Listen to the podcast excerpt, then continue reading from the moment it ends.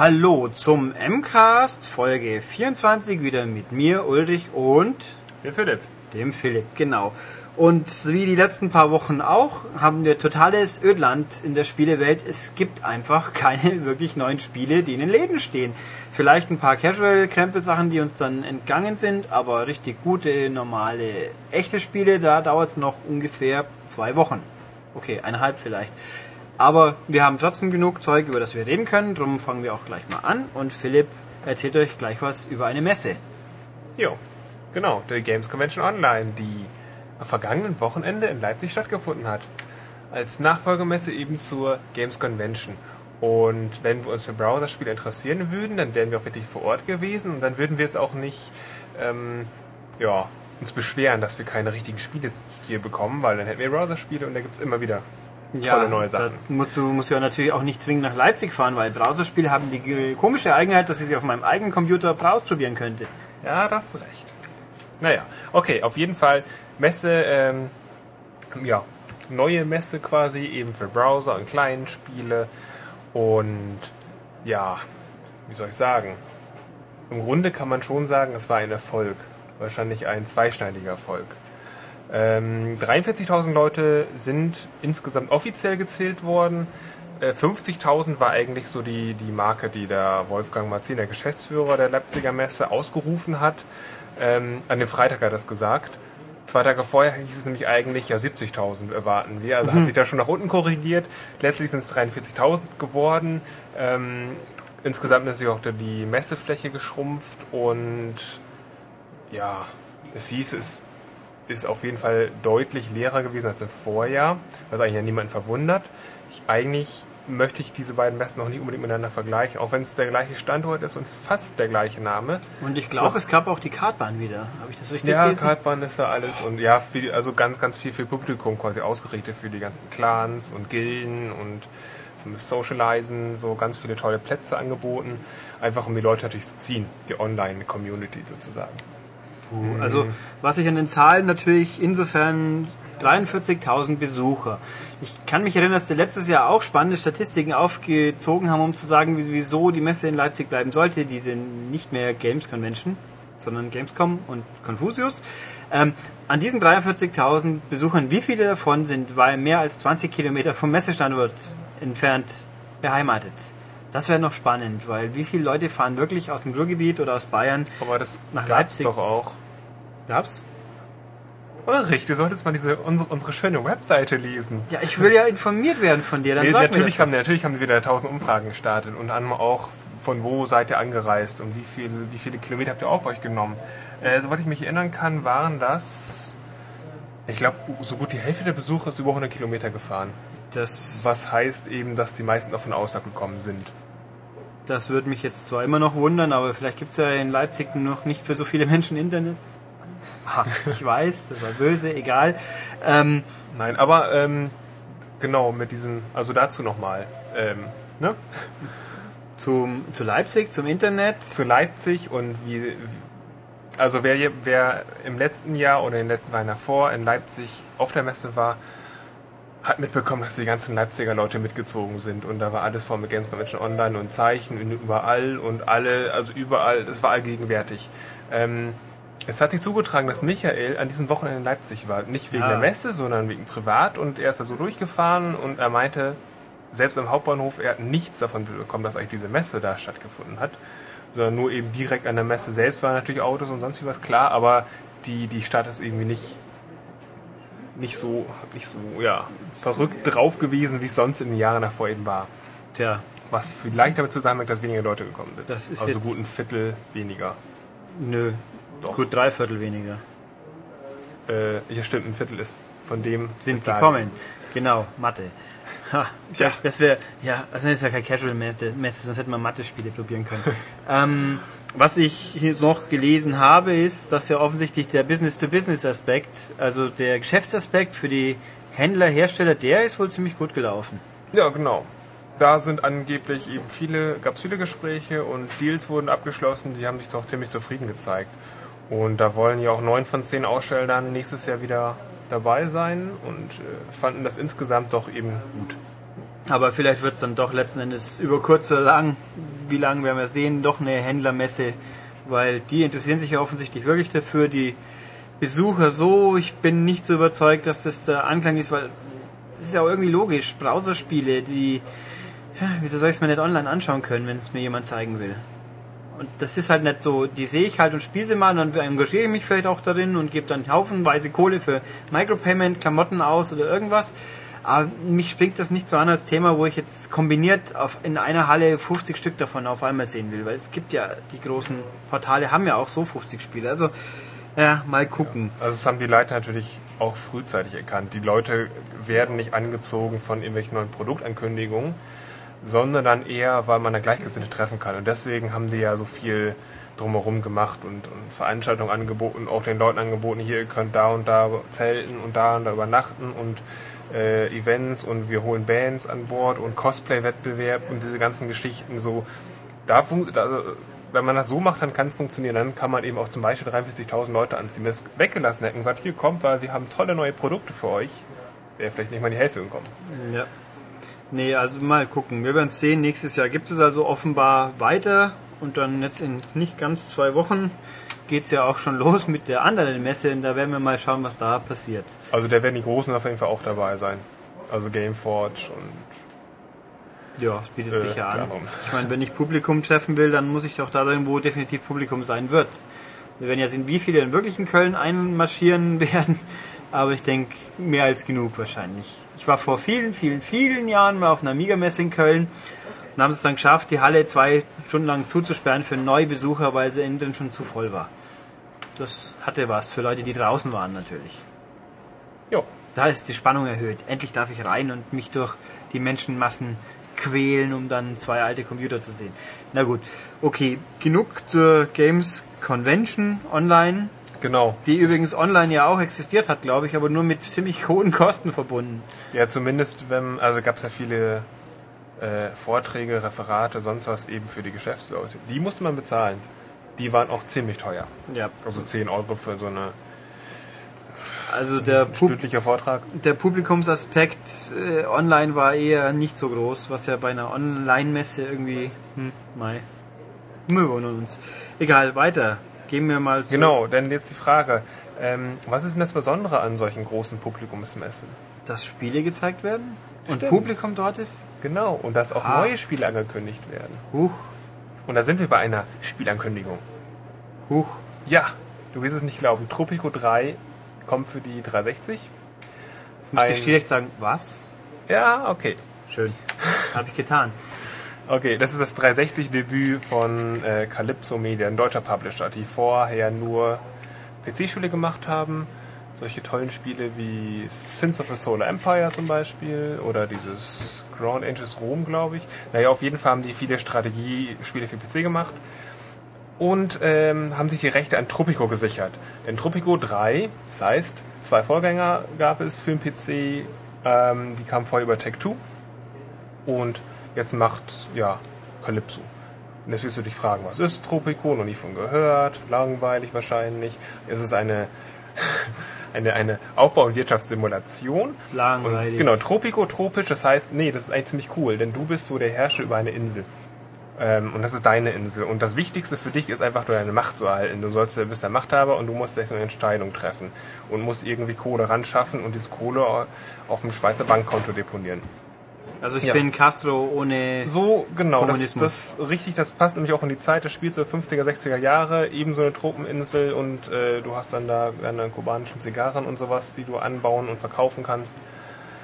Äh, ja, genau so läuft das. Und dann baust du quasi deine deine Insel hoch und entscheidest, so, oh, brauche ich irgendwelche, irgendwelche tollen Hotels und was baue ich für Plantagen an und äh, baue ich irgendwelche Luxushotels oder helfe ich irgendwie meinen Leuten, meinem, meinem Insulanervolk und ja. Das war ja eine ganz gewagte äh, Einschätzung. Ich vermute mal, dass die PC-Version davon immer relativ komplex waren.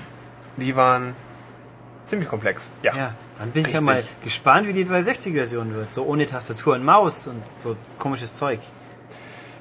Ja, eine sehr gute Frage. Die wir Noch hoffentlich, kann ich sie nicht beantworten, aber demnächst. Die wir hoffentlich in absehbarer Zeit klären werden. Also dieses Ding kommt, so viele Handelsstrategie-Spiele gibt's ja tatsächlich nicht. Die Anno-Serie hat ja die Next-Gen-Konsolen gnadenlos verfehlt. Ähm, was jetzt nicht unbedingt schlecht war, weil die Nintendo-Fassungen haben ja was getaugt.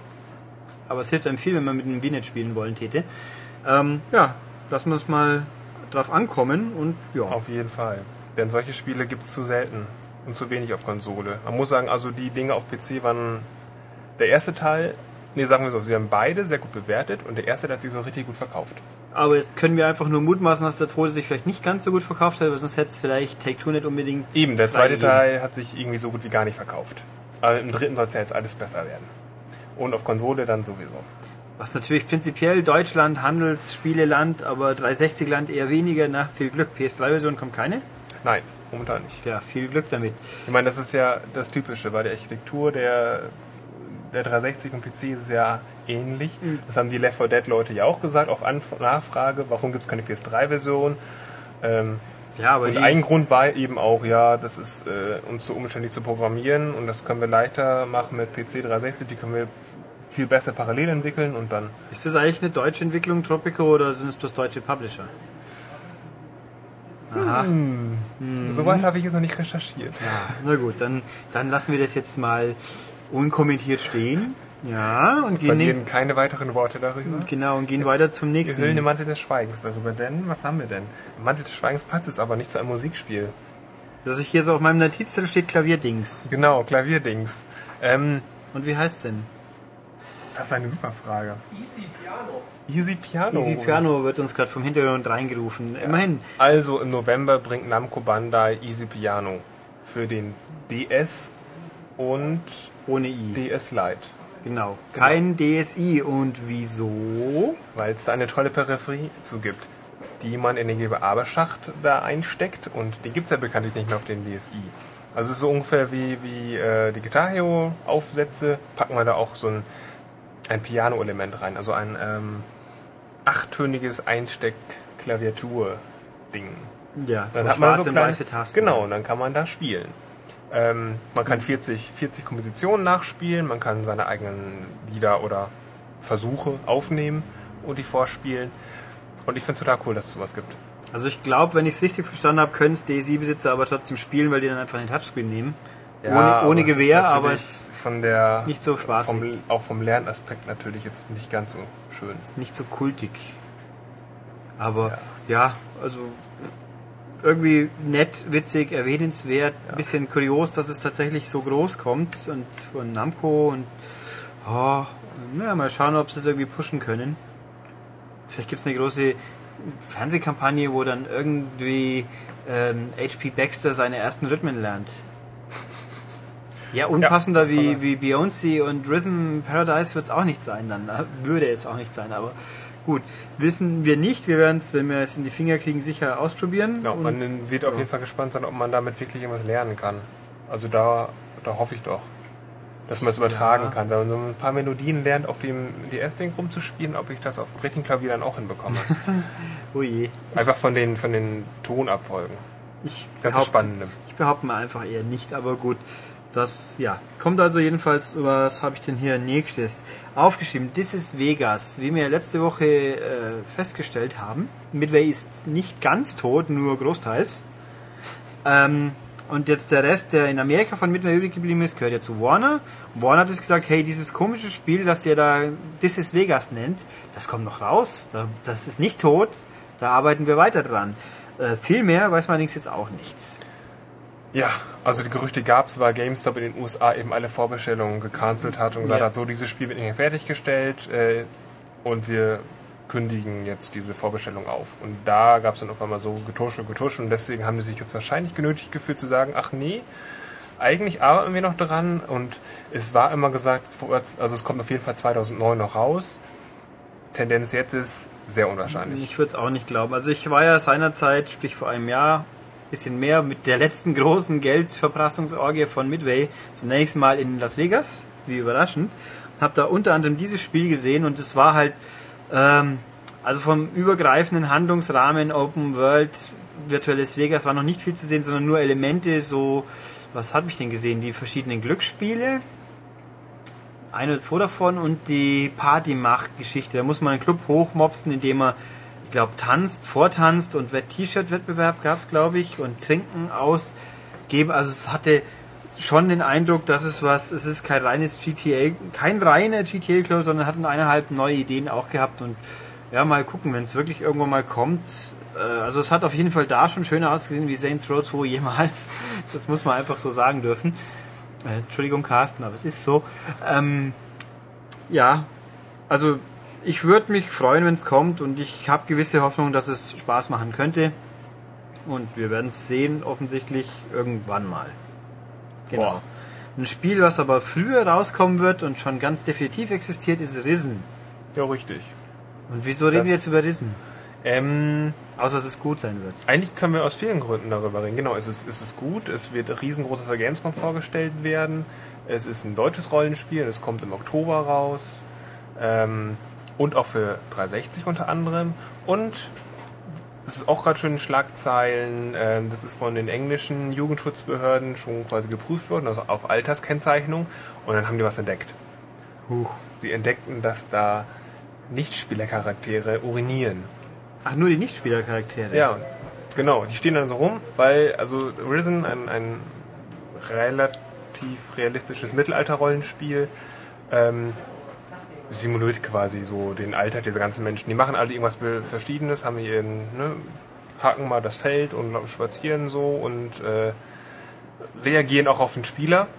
Und das soll alles ganz harmonisch sein. Und dann gehört natürlich auch dazu, dass die Leute irgendwie ja, sich entledigen von gewissen Körperflüssigkeiten. Unter anderem konnten die pinkeln. Und das Problem war aber, da konnte man auch was sehen. Huch. Also so ein. Oh mein Gott. Genau. Oh Gott. Und das, und das ging einfach nicht, weil das Spiel soll ab 12 sein und. Äh, es ist ab 12. Also, also in England ab 12. Ja, soweit ich weiß, ja. Und bei uns, glaube ich, können wir das vergessen mit einer 12, aber. Das ist nicht brutal, das Spiel. Da haut man Menschen so. tot. Äh, ja, stimmt. Also, das reicht doch schon. Naja, das Problem bei der ganzen Geschichte ist natürlich, dass alle Versionen gleich sein müssen oder sollen, laut Entwickler. Und deswegen wird das hierzulande auch nicht erscheinen. Das wird man auch nicht sehen können. Und das wird auch aus dem PC-Code zum Beispiel gestrichen. Das heißt, man kann es eigentlich, aber man soll es nicht mehr irgendwie. Also es wird kein Hot, Hot Urin mehr geben, so ungefähr. Ja, genau, richtig. Außer ja. böse Hacker basteln es nachträglich rein, so wie bei dem gewissen GTA-Spiel ja angeblich auch mal, aber ja. ja. Auf jeden Fall war der Aufschrei natürlich groß, so, da haben wir die Headlines gelesen im Internet, so, uh, das wird zensiert und so Geschichten und sowas. Die Leute haben alle. Ist äh, leicht übertrieben natürlich. Ja, die haben alle keine Ahnung, die sollen mal nach Deutschland kommen, dann wissen sie, was man aus Spielen alles rausnehmen kann. ja. Nee, also das ist lächerlich, dann gehen die Leute halt nicht mehr pieseln urinieren, pinkeln, sucht euch so aus. Also was soll's. Eben, wenn es sowieso in allen Versionen rausgeschmissen wird, dann ist es okay und es ist auch wirklich jetzt nicht, nicht spielrelevant. Ah, aber das ist das ganze, die ganze Stimmung. Ich habe, was habe ich irgendwo gelesen wieder? Ja, so, wenn die Entwickler das vorgesehen haben, dann soll es auch drin bleiben. Äh, das ist Unsinn. Tut mir leid wieso, es muss nicht jeder, bloß weil irgendjemand eine komische Idee hatte, muss die immer gut sein und wenn es nicht stört, dann, ich glaube, wir können uns wirklich über eine Million andere Sachen viel mehr aufregen und mit viel mehr Berechtigung, wie dass man jetzt hier, hier jemanden nett zuschaut, wie er gerade ein bisschen rumspritzt, so ungefähr. Also, nee, was soll's. Also, Risen an sich, ich glaube, das Spiel wird kein, kein Milliprozent schlechter, bloß weil jemand jetzt nicht mehr äh, wie in Filmen ja auch. Wann habe ich das letzte Mal in einem Film jemand aufs Klo gehen sehen, von vorne noch dazu?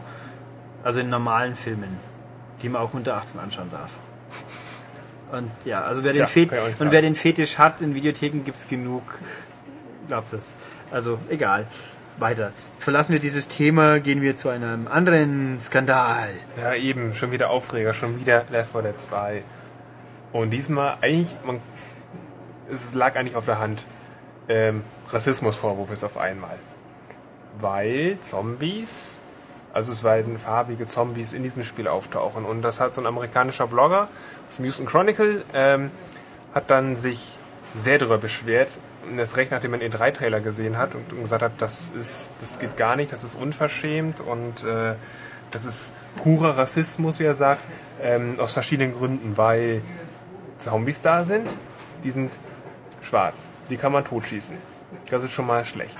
Ähm, dann ist das so, dass eine Kampagne komplett äh, in New Orleans spielt Und dann denkt er, New Orleans, äh, hier Trauma, amerikanisches Trauma, so Hurricane Katrina war da ja. Wie kann man also das als Schauplatz nehmen? Weil da sind so viele Menschen gestorben und auch viele von der schwarzen Bevölkerung, weil die Ja, aber das ist doch schnell so erklärt. stabile Nur, Häuser gehabt haben. nur da, wo es Tote gibt, kann es auch Untote geben. Das stimmt eigentlich. Naja. Naja, auf jeden Fall hat er sich ziemlich aufgeregt darüber und der, der Left 4 Dead 2 Schreiber hat natürlich gleich gesagt, so hier, was für ein Schwachsinn. Äh, es, es wird ein, es gibt einen Charakter äh, von den Überlebenden, der kann zum Beispiel auch weiße Zombies abknallen. Also die haben da von auf beiden Seiten verschiedenste. Ethnien quasi drin und völliger, völliger Schwachsinn eigentlich sich darüber aufzuregen. Und als ich es gelesen habe, dachte ich eigentlich nur, das gab es bei Resident Evil 5 auch. wollte gerade sagen, wenn dieser- diesen Aufreger. Wenn dieser arme, unschuldige Blogger irgendwann mal versehentlich Resi 5 in die Finger kriegt, oh Gott, Da der- gibt's ja, ne? der hat ja dann einen Schaden fürs Leben weg. ja, das Oh. ist wahrscheinlich in Gang. Ja, dann gut. Also es wird letzten Endes Stürme im Wasserglas und aber immer wieder spannend, was einem einfällt, wenn einem nichts einfällt. Na gut. Ja, auf jeden Fall ist Left 4 Dead 2 ein- eigentlich immer im Gespräch. Aus verschiedenen Gründen. Ja. Und interessieren tut's mich jetzt persönlich deswegen trotzdem nicht mehr oder weniger wie vorher. Ja, Ja, das ist dein Problem. das stimmt. Aber okay. Ähm, mal gucken, ob es überhaupt kommt bei uns. Ob es dann wieder grün bluten. Mal Das wird schauen. mit Sicherheit erscheinen, aber so verstümmelnd wie die erste Version. Äh, Mal gucken. Ähm, was haben wir sonst noch? Ja, der DSI ist geupdatet worden. Es gibt einen Soft, den ersten, so ich das jetzt, ja, es müsste der erste gewesen sein, Betriebssystem-Update, der natürlich die erwarteten Nebenfolgen hat, wie der, die lustigen Raubkopierer können jetzt halt mal wieder nicht spielen. Das war wohl abzusehen. Aber gut, das ist das gute Recht von Nintendo und da kann man auch gar nichts gegen sagen. Ähm, aber was jetzt auch geht, Facebook-Anbindung. Und zwar Anbindung in dem Sinn, man kann jetzt Fotos, man kann ja schon immer Fotos schießen mit dem DSI und die kann ich jetzt einfach per Knopfdruck über in meinen Facebook-Account hochladen lassen, dass dann alle Leute bestaunen, wie doof man aussieht, wenn man in ein Handheld reinschaut. Richtig, Ist doch faszinierend. Ja, also also es gibt da wieder so ein Facebook, gibt so ein Facebook-Symbol dann eben da in der Auswahlleiste auf dem DSI und dann kann ich ganz schnell meine Fotos hochladen. ja, und dann nachbearbeiten muss ich es natürlich prinzipiell immer noch, weil sonst habe ich einfach einen Ordner, der DSI-Foto heißt und das war's dann. Aber zumindest geht's. Ja. Also ich meine, das ist dann natürlich jetzt ein Vorbote, wie Microsoft schon vorgeführt hat, wird man irgendwann mal mit Tiger Woods 11 wahrscheinlich äh, seine Siegesposen in sein Facebook schicken lassen, wo man dann alle Leute unglaublich damit langweilt, weil sie es einfach nicht mehr sehen können, wenn jeder zweite irgendein Videospiel einfach so langweilig hochpostet. Ähm, aber gut, ich meine, Das werden, oder das nutzen ja auch eben schon einige Leute. Also mir fällt da nur ein, dass Facebook derzeit ja in Deutschland StudiVZ überholt hat an, an Usern. Das finde ich bemerkenswert. es wird, ja gut, ich meine, StudiVZ setzt für mich heraus, dass ich ein Studi bin irgendwie, oder das, und die Leute, die ja, nicht das mehr ist Studi ja schon sind, lange, lange, lange, lange nicht mehr so. Es ist Ja, eigentlich gut. schon eher das Gegenteil. Die Studenten gehen raus, Pöbel geht rein, sage ich jetzt einfach mal, äh, und die wechseln es alle auf Facebook. Ähm, früher war das so, dass Facebook ja eigentlich, also Facebook weltgrößtes äh, Social-Netzwerk. Und am Anfang war das eigentlich noch so, das war so der coole Insider-Geheimtipp in Deutschland. aber ich habe Und irgendwie... jetzt geht da jeder hin, wie immer. Ja, wobei mich irgendwie Lokalisten hört man ja auch und sieht man ja auch gelegentlich. Die machen ja auch Werbung, glaube ich sogar. Ja, aber Lokalisten ist, wie der Name schon sagt, ja eigentlich lokal, eigentlich lokal gedacht. Äh, also die Berliner mm, haben ihren Berliner Lokalisten Zirkel. Zirkel, Kreis. genau, und die. Augsburger, Augsburger und wie auch immer. Und Facebook ist, das, bei Facebook ist es schön, ist es ja weltweit. Ja, und Facebook will beweisen, dass man weltweit mit dummen Quizzen arbeiten kann. Das ist unglaublich. Nee, Facebook ist lustig. Äh, Es gibt uns auch eine Facebook-Gruppe ähm, von der M-Games. richtig. iManiac. Hier Ja, nochmal an dieser Stelle erwähnt. Dann Facebookt uns. Okay. Gut, also das ist halt so, ja, der DSI kann das jetzt. Und ja, Das wobei. war's auch schon, ja. Genau, man kann natürlich Facebook auf dem DSI auch anschauen, da gibt es ja einen Browser. Ich meine, dann wird man zwar wahnsinnig und dreht völlig durch, weil man. Ich habe mal versucht, mit, so, mit dem Browser auf Reisen wirklich auch ein bisschen komplexere Seiten anzuschauen, aber das war. Ja, es war ein Erlebnis, nenne ich es jetzt mal. Du musst auch die entsprechenden Mobilversionen ansurfen, dann geht das. Ja, wenn Die natürlich noch nicht jede Seite hat. Also Spiegel Online hat es zum Beispiel. Ja, das ist richtig und wir haben es nicht. Aber Ah, das kommt ja Ach, noch. Das ist alles in Arbeit. Ja. Mal gucken. Gut, also ja, das ist so viel dazu. Dann weiter zu einem bisschen größeren Thema. EA hat jetzt seine Finanzdaten und Vierteljahresergebnisse und dieses und jenes verkündet. Die ganzen Summen und Zahlen, die ignoriere ich jetzt großzügig, weil wer es nachlesen möchte, der möge das gerne tun. Ich finde mir die Spieleseite spannender. Da gab es auch ein paar Infos. Und zwar EA Active, dieses äh, nicht ganz wie Fit Ding ohne Board. Obwohl, wie, kann man auch Board benutzen, oder? Kann man auch Board man. benutzen. Genau. natürlich. Das Ding war erfolgreich. Und zwar hat mal so ein bisschen nur so 1,8 Millionen verkauft. Das ist schon ganz schön viel für ein Spiel, wo keine grinsenden Mies rumhüpfen. Und nicht von Nintendo ist. Ja, dafür ist es auch besser als wie Fit. Ja, das, Sage das kriegen die meisten Leute wahrscheinlich erst gar nicht mit. Aber die, die es mitkriegen, sind offensichtlich begeistert, weil wir wissen ja schon, dass eine Erweiterung angekündigt ist, der Namen ich jetzt natürlich gnadenlos wieder vergessen habe. Irgend sowas wie, wie, wie More Workout oder sowas. Also so ein Untertitel, der Ja. mir jetzt einfach nur sagt, oh, es gibt jetzt noch mehr, mehr Übungen. Genau. Und das soll auch noch dieses Jahr kommen, was natürlich dann spannend wird, weil dieses Jahr kommt ja auch noch wie Fit Plus. Wer dann da den Kürzeren zieht, also weltweit gesehen braucht man nicht drüber reden, das ist eh klar, dass Nintendo gewinnen wird, aber wie viel EA, EA Active, EA Sports Active abknipsen wird, das wird spannend. Wichtig ist es aber auch noch in der Hinsicht, weil, weil dieses Ding so erfolgreich war und jetzt unbedingt gleich eine Verlängerung braucht, kommt Grand Slam Tennis für die Next-Gen-Konsolen später. Genau, da haben die nämlich Leute abgezogen, weil EA Active Sports Add-on wichtiger ist gerade. Das ist zum Weihnachtsgeschäft erscheint. Grand Slam Tennis auf unbekannt verschoben momentan. Ja, das ist keine Ahnung. Schauen wir mal. Ich, wir haben jetzt noch nicht nachgeschaut, wie Grand Slam Tennis auf dem Wii jetzt überhaupt so Erfolg hatte. Ob das jetzt ein großes Drama ist. Also haben wir auf Grand Slam Tennis für die Next-Gen-Konsolen gewartet, würde ich jetzt sagen, nö. Wenn es gekommen wäre, hätte es uns gestört, auch nicht. Also, wenn es mal irgendwann kommt, ja, mal, mal Also, gucken. also auf Wii ist es auf jeden Fall qualitativ ordentlich. Ja. Matthias hat es getestet, Matthias fand es gut und hätte sich sehr gefreut über die Next-Gen-Version in nächster Zeit. Aber Ja, dann muss er sich halt später mal freuen. Ähm, was auch noch jetzt offiziell inzwischen bekannt gegeben ist, Medal of Honor ist nicht eingeschlafen, still und heimlich, hat nicht vor Call of Duty kapituliert. Nein, ein neues Medal of Honor wird kommen. Sie arbeiten daran. Das ist aber auch schon ungefähr alles, was sie verraten haben. Und es gibt Gerüchte, dass es nach Afghanistan verlegt worden wäre, was ich jetzt auch wieder irgendwie plump finden würde. Aber wissen tun wo ich eigentlich viele Aufreger erwarte, gerade hier in Deutschland mit Afghanistan. Das ist ja, sehr Ja, heikel und auch momentan. nach den Six Days of Fallujah, die ja zugegeben jetzt nicht in Afghanistan waren, richtig? Genau, die waren im Irak. Ah, Gott sei Dank, richtig geraten. Ähm, also, ja, genau, aber gerade deswegen, weil Ja. Deutschland, Afghanistan, da ist ja momentan ganz viel in den Nachrichten, Ja. dass sie da aufstocken und Kampfhandlungen und sonst wie was. Und da hat sich an Fallujah, ja, da haben sich ja die Hardcore schwer dran gestört. Aber wenn, wenn die jetzt Medal of Honor ankündigen und sagen, hey, Afghanistan-Krieg, also dann erwarte ich aber das Mindeste von den Politikern, den ganzen, was sie sonst so ja, aber ich glaube, Sinnlichkeiten an den Tag legen, äh, dass sie sich da irgendwie mal aufregen. aber ich glaube, da würden sie sich vorher schon in, in England auf jeden Fall und äh, in Amerika, glaube ich, auch schon ausreichend aufregen drüber. Aber na gut.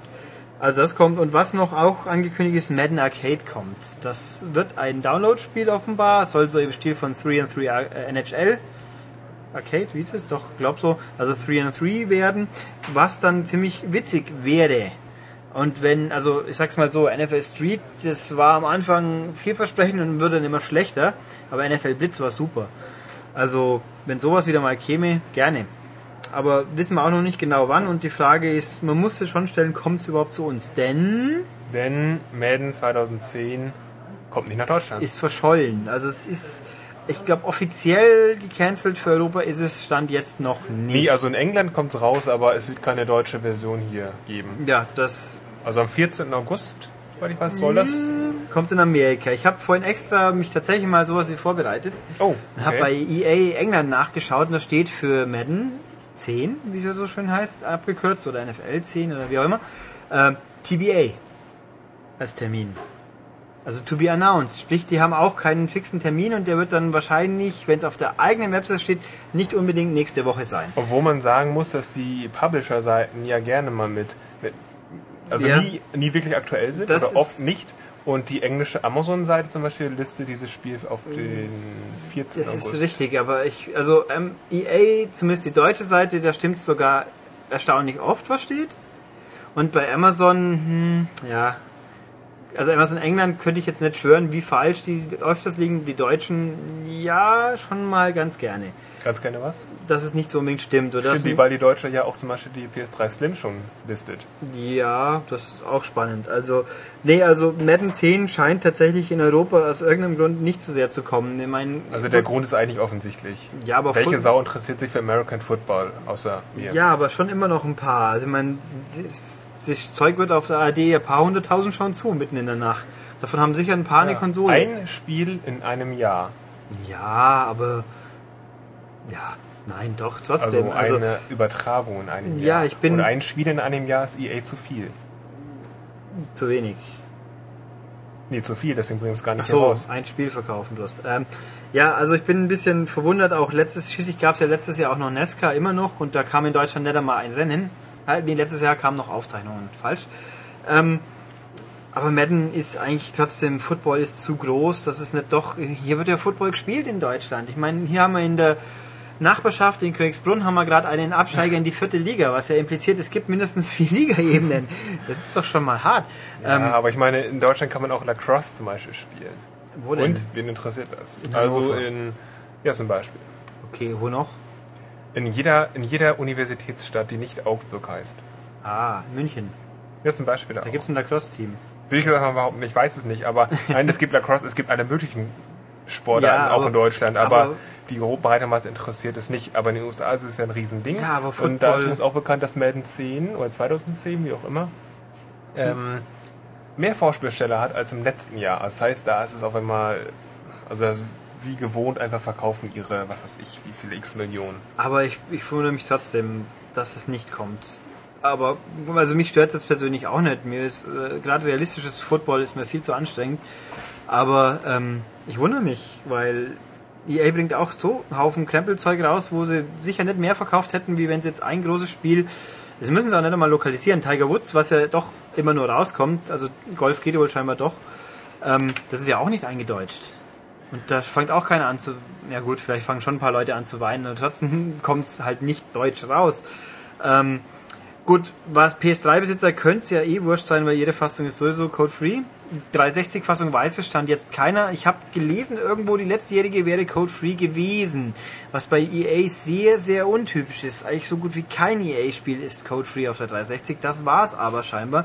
Und jetzt hoffen halt die paar Leute, die es kaufen wollen, dass es wieder so sein wird. Wenn nicht, aber kann man sich nicht dann einfach eben die UK-Fassung Ja, kaufen? wenn sie denn rauskommen, was ja, wie mir gerade vorhin, also ich behauptet habe, keiner so ganz genau weiß. Ja, aber es ist wahrscheinlicher, dass die UK-Fassung rauskommt, als eine deutsche Fassung. Ja, wobei das dann, dann ist es eigentlich auch egal, weil die Leute, die sich dafür wirklich interessieren, die wollen eh einen englischen Schon, Kommentar aber, und sonst was Aber haben. wieso sollten sich die, der Punkt ist England, ich könnte jetzt natürlich nicht beschwören, wie der englische American Football ausschaut, aber wer sich noch an die NFL Europe erinnern kann, die hat am Schluss fünf Teams in Deutschland gehabt und eins in Holland, glaube ich, aber keins in England. Die Monarchs, die Österfilzer, die waren eine der ersten, die weg waren, glaube ich. Also irgendwo hatte ich, müsste man schon glauben, dass das Potenzial für Football in Deutschland größer ist wie in England. Also man weiß aber, dass in England Rugby riesengroß ist. Man darf natürlich, ich weiß, es ist ein riesengroßer Unterschied, aber die haben dieses grundsätzliche, dieses, dieses, nicht dieses Spiel Ball. mögen sie schon. Ja, aber Rugby, ne, eh, das ist ja genau der Punkt. Die haben da eher, eher Rugby und Cricket und so Zeug. Ähm, die brauchen keinen Football. Bei uns gibt es keinen Rugby, also gibt es schon auch ein bisschen, aber nicht wirklich. Ja, gut, da können wir lang drüber philosophieren. Es scheint halt so zu sein und ja, wir also können es Mir fällt da noch ein äh, zum Rugby und großes Ding äh, als ich letztes Mal in London war und dann bei EA eben und dann vom Fahrer abgeholt und dann musste ich eine, musste mir eine Stunde oder eineinhalb durch London fahren und der Typ hat die ganze Zeit mit mir über Rugby gesprochen und wie cool er das findet und, und wie krass und hier sein, sein Stadtteil und das der und der Verein und da gab es so einen Zwischenfall, da wurde jemand für ein halbes Jahr gesperrt, weil er nur das Auge rausreißen wollte und hat mm, sich dabei äh, hat er sehr amüsiert drüber und hat mir erzählt, was er, wie viele Knochen er sich schon alle gebrochen hat, weil er selber auch mal so gespielt hat. Oh. Also, dass er schon äh, meinte, das wäre super populär da.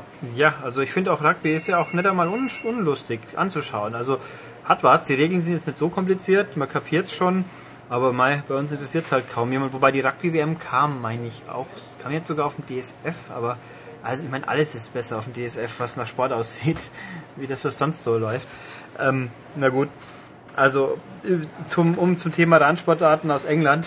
Cricket kommt ja jetzt auch wieder irgendwie von allen Herstellern in dem englischen Partner, äh, Eng, Eng, bläh, englischen Xbox Live gibt es ja auch Ashes 2009 als Demo-Version. Die gibt es bei uns natürlich nicht, weil seit Codemasters vor ein paar Jahren mal völlig sinnlosen Cricket ausgestellt hat, hat die Vernunft gesiegt und keiner verkauft es hier mehr, weil die drei Leute, die sich in Deutschland für Cricket interessieren, ich glaube, die wissen auch, wie man importieren kann. Äh, dazu fällt mir ganz kurz auch nochmal ein, wer, wegen Randsportarten, vielleicht interessiert sich jemand für Baseball, für die MLB.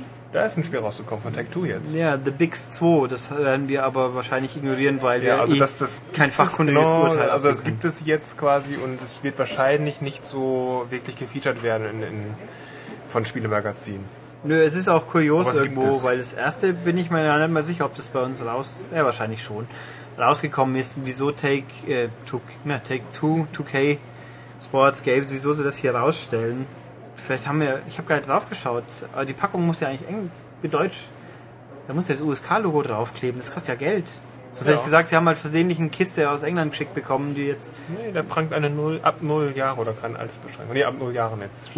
Ja gut.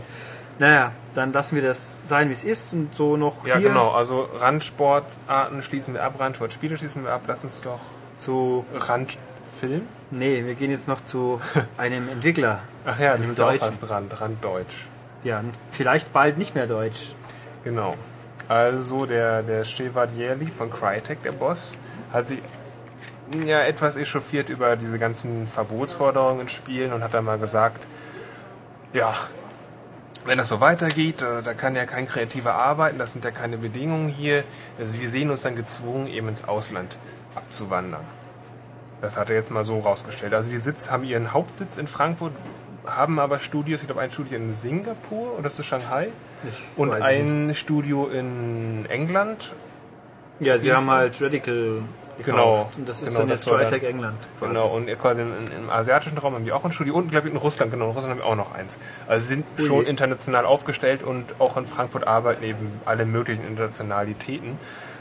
Ähm, ich glaube schon, dass über kurz oder lang der da weggeht aus Frankfurt. Das kann ich mir sehr, sehr gut vorstellen, dass die irgendwann wirklich sagen, wir packen unsere Sachen. Ja, ich glaube jetzt zwar nicht, dass es unmittelbar im Zusammenhang stehen müsste mit einem Verkaufs- und Herstellungsverbot, was ja so gern diskutiert wird und ja, wenn es wirklich kommt, dann, wenn es wirklich kommt, dann kann ich ihn sowieso verstehen, aber auch so, äh, meine, die Firma ist international ausgerichtet, eben, EA hängt drin und dran. Ja, und, und auch wie, um das jetzt mal einen Twitter von Boris Schneider-Jone zu zitieren, ich glaube auch nicht, dass es irgendeinen Furz in der Politik interessiert, wenn da so ein Killerspielehersteller dann abhaut. Dann Ja. haben wir halt 100 Arbeitsplätze weniger, aber ich meine, das fällt dann jetzt dann inzwischen auch bald nicht mehr ins Gewicht. Herr Steinmeier wird die schon auch wieder aufholen, wenn er jemals die Chance dazu hätte. Was er nicht wird, glaube ich mal. Aber okay, Politik lassen wir mal Ja, jetzt also ich beiseite. glaube auch, wenn es wirklich so passieren würde, dass sie weggehen, das würde es eher ausgeschlachtet werden medial, so im Sinne von ja, endlich so. Ja, Diese Killerspiel-Produzenten brauchen wir nicht mehr. endlich, endlich sind wir sie los. Ja. Und genau.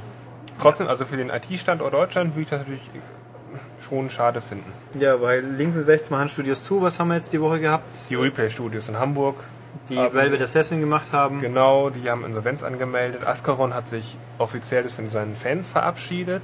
Die haben eben noch das PCE-Add-on zu Sacred 2, Eis und Blatt, fertig gemacht. Und haben dann im offiziellen Forum gesagt, so Jungs, danke für Ihre Unterstützung, tschüss. Äh, Das heißt, wenn ihr wir jetzt werden uns schon irgendwo an, auf anderen Wegen treffen. Und wenn ihr einen Bug findet, habt ihr halt Pech gehabt. Ist ja keiner mehr da. Pech. Äh, nee, das haben sie so wohl sicher nicht gesagt. Aber das ist natürlich trotzdem eine berechtigte Frage. Wer macht den Support für dieses Add-on? Weil wie wahrscheinlich ist es, dass es fehlerfrei ist? Ich würde sagen null. Also Wie immer halt bei es gibt immer noch so genug Fans. Also es gibt, wer sich vielleicht daran erinnert, ein PC-Rollenspiel, dir Vampires Genau. äh, Masquerade, glaube ich. Vampires Vampire Bloodline. Ja, irgendwie ja, so. irgendwie sowas genau. Äh, also seit ist vor vier oder fünf Jahren erschienen, äh, wird immer noch geupdatet und gemoddet von den Fans, weil das ja nicht, das war hoffnungslos verbuggt, aber die Fans fanden es cool und haben es genommen und haben dann einfach die ganze Zeit hin und her geschraubt und das lebt weiter, das Projekt, also eben auch ohne offizielle Entwicklerunterstützung. Ja. Auf dem PC ist es möglich. Ja, und Konsole Pech. Richtig. Na gut. Ja, damit ja, lassen wir jetzt erstmal die harte Welt des Business hinter uns und gehen in die tolle, glitzernde Welt des Kinos. Oh, weil, nämlich Teil 2 von Philips Filmfortbildung haben wir diesmal das Jahr 84 besucht und zwar The Last Starfighter. Ähm, bevor wir jetzt dann nochmal, also das würde ich mal sagen, diesen Film kennen wahrscheinlich ein paar Leute weniger als Tron von letztes Mal. Ähm, fasse ich mal kurz die Handlung zusammen. Typ wohnt in, mit Familie in Trailer Park, also im typischen amerikanischen Redneck-Paradies, sag ich jetzt mal. Und Spiel ist da halt ein bisschen unglücklich, möchte gern was werden, klappt halt nicht, weil kein Geld. Und da steht ein Automat rum.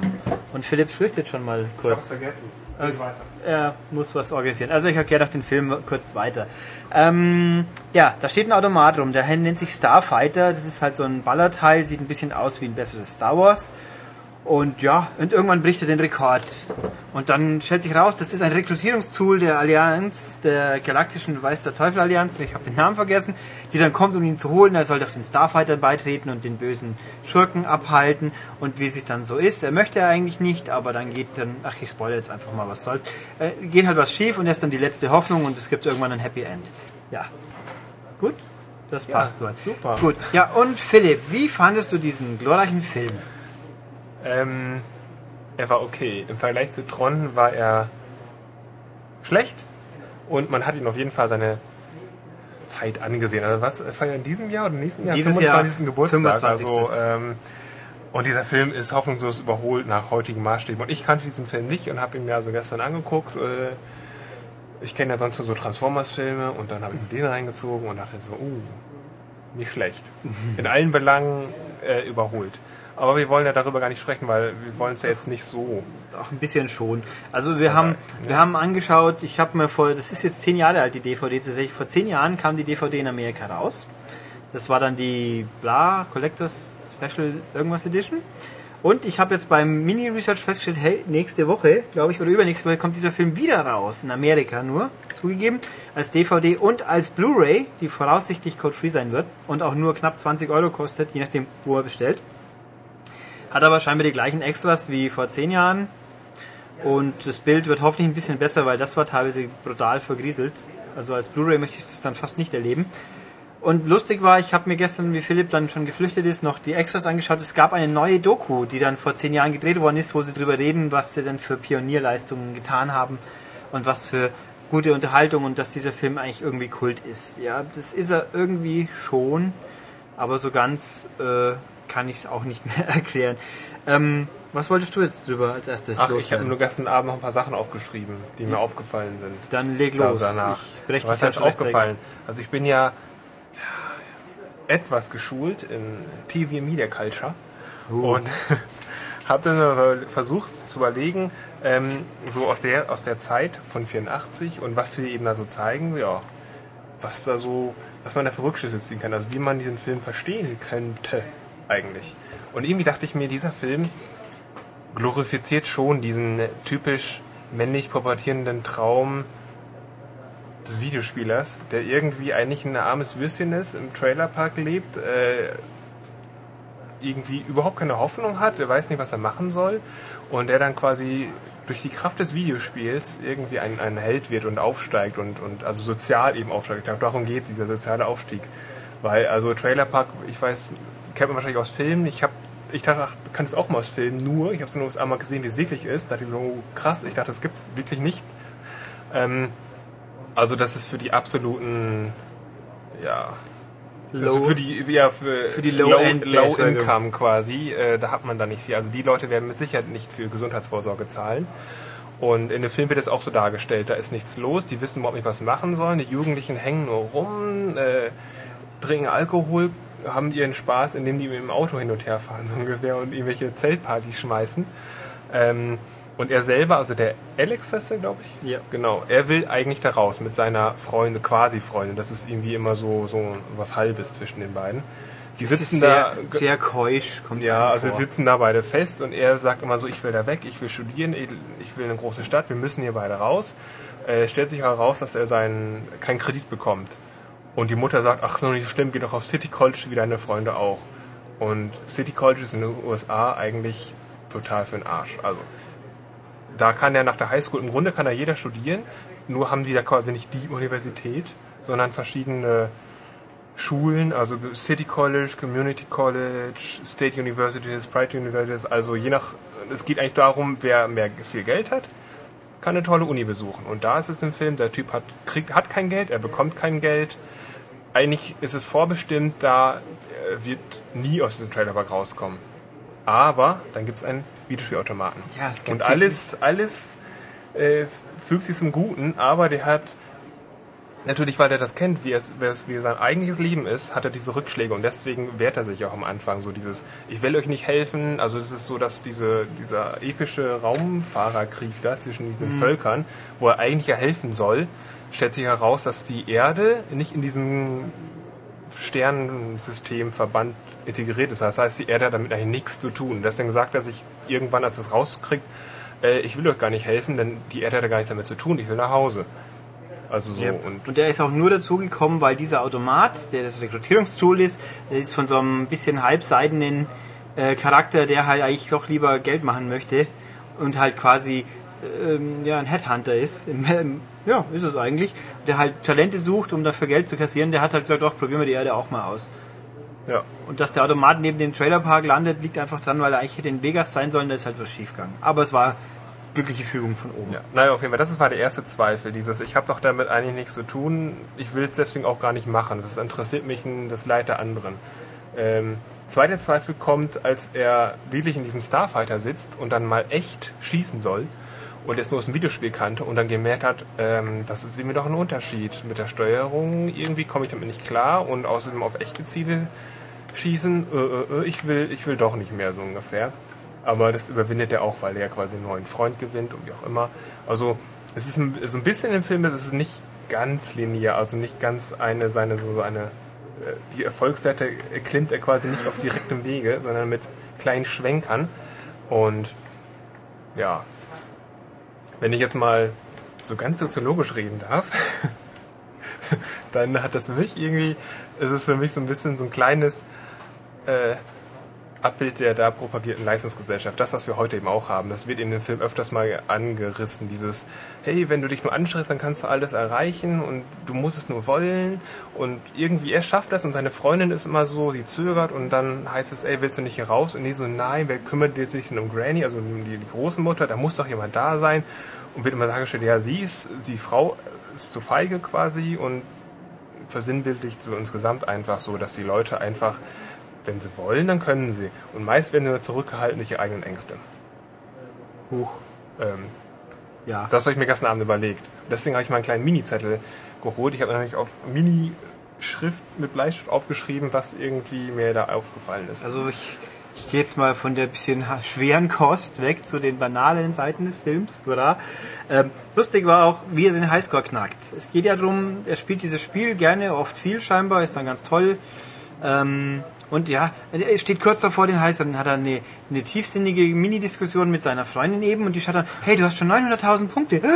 Und dann kriegt es der, der, der Ladenhüter, das ist der Quotenschwarze der Siedlung gewesen quasi Der alte, weise, schwarze Mann sieht es dann, sagt, oh, und dann geht er runter und ruft, hey Leute, der Typ, der Alex, der bricht jetzt gleich den Highscore und alle kommen gerannt, vom kleinen Bruder bis zur uralten Oma und alle stehen so und feuern ihn an und bejubeln es und wie er es dann geschafft, alle, ja, du bist der Größte. Also, ja, sprich, der tolle Videospieler ist der Held für alle. Ich meine, das ist ein Sci-Fi-Film. Wo man eigentlich auch, wenn man gemein ist, kann man eigentlich auch sagen, der Alex ist da ja nur der Einäugige unter den Blinden. Denn die ganzen Leute, die kommen hier in den Anhimmel und sagen, du bist der Beste, muss man ja sehen, das ist der Trailerpark. Eigentlich ist es ja das Gesocks der amerikanischen Gesellschaft und er ist da noch, er ist da wenigstens noch eine Leuchte, aber er ist eigentlich auch kein so ein toller Typ, weil sonst hätte er ja zum Beispiel auch einen Reed bekommen oder wäre an einer richtigen tollen Universität Ja, aber er ist, hingegangen. aber er ist also es ist natürlich auch so ein bisschen so, der ist zwar der Held und Ja. Videospiele können einen rausreißen, aber eigentlich ist auch so, Videospiel ist auch ganz schönes Freaktum da und äh, Das schon, aber er, aber er hat ja auch bewiesen, es gibt ja eine kurze Stelle vor, wo er beweist, wo bewiesen wird, er ist ja ein guter Mensch, selbst wenn er Zweifel hat, weil nämlich wie seine komischen Kumpel mit ihrem Pickup-Truck kommen und ihn abholen wollen, dann hat er noch, müsste noch was getun werden, getan werden, weil die eine alte Frau sonst ihre Seifenoper nicht anschauen könnte. Und dann musste, musste die Antenne reparieren und dann entscheidet er sich doch, er bleibt hier und geht seiner Pflicht nach als guter Sohn und Hüter und sonst was und lässt seine Kumpel erstmal feiern und sagt sogar der Freund, nein, geh mit ihnen mit, hab du wenigstens deinen Spaß. Also er ist eine edle Seele. obwohl er hinterher, als sie zurückkommt, mal sehr eifersüchtig ist. Ja, weil er glaubt, sie lässt sich von jemand anderes anstechen. Ja. Aber sie sagt, nö, nö. Und ach, ja, ganz furchtbar dramatisch. Und ähm, ja, also das Spiel übrigens gibt's, es gab kein, das Spiel im Film, das gab es in Wirklichkeit nicht. Es gab auch so nie ein Spiel, obwohl im, am Ende des Abspanns steht, das Official Game wird, gibt's von Atari Inc. oder Du so. bist also schon mal im Abspann. ja, ich, ich springe kann man ja auch ganz gut zum Schluss nochmal sagen. Am Schluss ist nämlich so, der, der Alex hat einen kleinen Bruder. Und der kleine Bruder will das unbedingt auch machen. Und in der letzten Szene klemmt er sich quasi auch vor diesen Automaten. Und dann von, wenn er jetzt den Highstone knackt, dann wird er auch rekrutiert und darf auch da raus. Nö, ich habe das, ist- so interpretiert, kleiner Bubi ist so dumm, er kann nicht sehen, wie das Raumschiff abhebt, weil alle vor ihm stehen und deswegen schaut er den Start jetzt virtuell auf eine Konsole an. Nee, das ist man ganz begeistert bei Alex und, und, und jubelt immer und findet es ganz toll und, und freut sich immer, wenn der Alex da spielt und gut ist. Und, ich und der will ja auch mitkommen und fragt ja auch, ja, darf ich mitkommen, darf ich mit, mit einem Raumschiff da mitfliegen ja. und sowas. Und er so, nee, nee, nee, ich habe nur noch einen Platz, das ist für meine Freundin, so ungefähr. Und der kleine Junge, also der Bruder, denkt sich, ich will auch, ich will auch Sehr raus, gut. ich will was schaffen. Und das ist auch natürlich dieses hier so, hey, im Grunde, jeder kann so sein wie Alex. So kann man es interpretieren. Ja, wohl wahr. Nee, ich war beim Abspann, aber weil eben am Schluss kommt, ja, das Spiel gibt's von Atari. Nee, das Spiel gab's nie. Es war in Entwicklung fürs VCS 2600 und 5200. Ist aber nie fertiggestellt worden, weil gut 84, da hatten wir ja schon den lustigen Videospiele-Crash. Aber die, der Code ist dann irgendwie mal recycelt worden, zumindest auf dem 5200. Oder gibt sogar einen Prototyp, den man im Netz an den gängigen EMU-Stellen finden kann. Äh, es ist ein Star, so mehr so strategisch angehauchtes äh, ja, Ballerspiel, nicht so ganz mit Zielkreuz schießen. Ähm, also ich glaube, damals war es recht komplex und also wir haben es auch nicht gespielt, ich gebe es jetzt zu. Und, aber es gab es nicht. Ich fand es bloß lustig, so hinten groß die Erwähnung, das offizielle Spiel. ja, weil es das dann eben auch offiziell eben nicht gab. Ja, Also das- es soll eben recycelt gewesen sein durch es Ja. unter anderem Namen dann eben. Ja, und es war ursprünglich sogar ein Recycling von einem in Entwicklung befindlichem anderen Spiel. Also es ist ein bisschen konfus. Man findet im Netz, wenn man googelt, schnell die Story dazu. Aber es gab es jedenfalls nie. Ähm, der Film war aber an sich laut äh, Making of, und das glauben wir Ihnen jetzt halt einfach mal, der erste, der Computergrafik genommen hat, um nicht nur Computergrafik wiederzugeben. Also äh, Tron war natürlich vor zwei Jahren davor, aber da waren die Effekte auch nur teils Computergrafik. Die haben aber natürlich eine Computerwelt wiedergegeben. Bits und Bytes und Leiterbahnen und Spieleraster und sonst was. Und hier sollte ja echte äh, Sci-Fi-Welt gezeigt. Also das Raumschiff ist natürlich gerendert und halt auch so Weltraumminen und so Krempel. Und besonders beeindruckend war der Asteroid, in dem sie sich mal verstecken vor den Feinden, weil der sah nämlich aus wie ein N64-Spiel. Ja, Also wenig Texturen und die waren dafür ordentlich verwaschen. Also sehr, sehr. Äh, das Raumschiff an sich hat gut funktioniert, finde ich. Also auch für die, wenn man halt denkt, das ist 25 Jahre alt, das Raumschiff sah schon okay aus. Aber dieser, Pla dieser Asteroid war halt einfach wirklich so ein paar graue Flecken und ganz grob schlechtig, als ob es halt quasi eine Vorrenderskizze gewesen wäre. Ist für die Story übrigens sehr wichtig, der Asteroid. Also da überwindet er seinen zweiten Zweifel.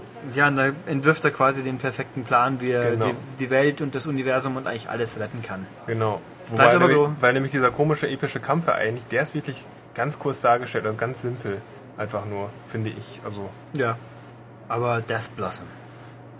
genau. Death Blossom war auch die coolste Smartbomb der Welt. Wenn man muss man gesehen haben, ist, ist irgendwie witzig. Ja, das ist schon sehr belustigend.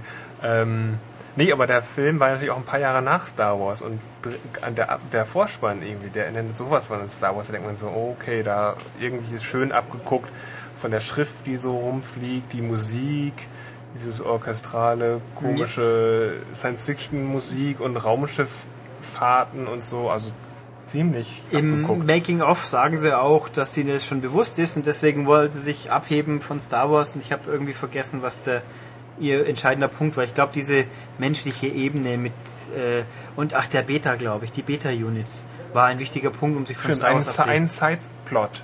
Ja, ein ganz toller. Ja. Also ganz kurz dazu, weil der Alex ja im Raum, äh, im, im Raum, Weltraum. All, im Weltraum quasi, im Weltraum unterwegs ist und da ähm, mal eben so, so einen Krieg löst, ähm, da fehlt dann ja auf der Erde. Und das darf ja nicht auffallen. Deswegen gibt es eine Beta-Einheit. Das ist also ein, ein Roboter, der genauso aussieht wie er.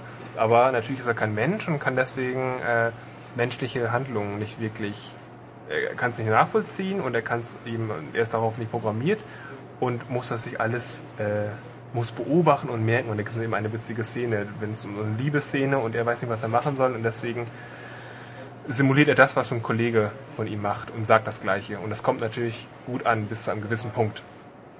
Ja, wo er dann, ja, also es ist so, und dann auch Mimik, wo er dann so feststellt, hey, Augenbrauen zucken lassen. Und da macht das dann 15 Mal so ungefähr, damit man es auch ja kapiert hat. Nee, also, ähm, ja, was halten wir von The Last Starfighter letzten Endes? Ich habe ja heute schon mal gesagt, ich halte den Film ja für nicht so gut. Für Nee, also doof. ich sag's mal so, wenn man jetzt die Wahl hätte, sollte ich mir sich nochmal Tron anschauen oder Last Starfighter, würde ich doch sagen, vielleicht ist Tron die bessere Wahl. Auf jeden Fall. Von der Geschichte her, von dem, von der visuellen Aufmachung, also der Last Starfighter, den kann man sich heute eigentlich so. Also das ist schon ein bisschen anstrengend zum Teil, so Ja. wie, wie das alles aussieht einfach. Das ist wohl wahr. Und der kommt irgendwie, in, er kommt halt einfach irgendwie pei teilweise peinlich und lächerlich, was halt bei Tron, selbst wenn man weiß, Computer funktionieren heute halt einfach anders, aber das war in sich schlüssiger und nachvollziehbarer und passender. Wobei mir gerade einfällt, bei Tron wird er auch, wird Flynn auch bejubelt, wie er als wie den Highscore knackt. Ja, Bei ja da, wird er ja genau, da wird er ja bejubelt als der beste Videospieler und äh, der hat aber da ganz viele Frauen an seinem Arm und auch eben hübsche und Ja, gestylte. Es ist auch in, ja, in einer, dem einer Trailer- Stadt. Und im Trailerpark, da gibt es irgendwie alte Menschen Frauen, und, und eine, eine Frau und deswegen ist es eben auch seine Freundin. So ungefähr. Ja. Obwohl die auch ganz nett war. Ja, war schon okay. Ähm, ja, nee, also wie gesagt, er kommt nächste Woche wohl in Amerika raus. Nächste, übernächste Woche, wer es also wagen will, greift es zu. Ähm, ja, für den nächsten Film wissen wir noch nicht wann und was genau. Wargames wäre sehr naheliegend, aber mal gucken, ob wir was anderes einflechten. Ich werde auch mal, irgendwann werden wir auch vielleicht nicht Spielfilme nehmen, dann, oder ich bin, ich möchte auch mal irgendeine, ja, mal Bill und Ted nehmen und schauen, was Philipp dann für soziale Bill und Komponenten Ted kenne ich natürlich. Also Ach, sowas verdammt. sowas gucke ich mir ja auch an. Ja, dann würde ich natürlich die sozialen Komponenten trotzdem gerne erklärt haben. Aber Ach gucken so. wir mal. Also Darf der Medienwissenschaftler dazu was sagen? ja, das soll er dann ja auch. Nee, ähm, mal gucken. Wir werden es mit Sicherheit fortsetzen, aber noch wissen wir nicht genau wann und wie, aber das hört ihr dann schon rechtzeitig. Jo, guti. Dann haben wir den ersten kurzen Teil unseres Podcasts hinter uns, sag ich mal. Und weil wir für den nächsten uns kurz sammeln müssen, machen wir wieder die berühmte zweisekündige Minipause. Gut, weiter Spiele. Eigentlich habe ich gedacht, haben wir uns gedacht, wir erklären euch kurz was über mein Kochdings. Kochkurs, Koch. Mein Kochcoach von Ubisoft. Mein Kochcoach von Ubisoft, aber ähm, ja, das lassen wir jetzt einfach mal, weil ich glaube, der Podcast wird nicht zu kurz, wenn wir dieses Spiel weglassen.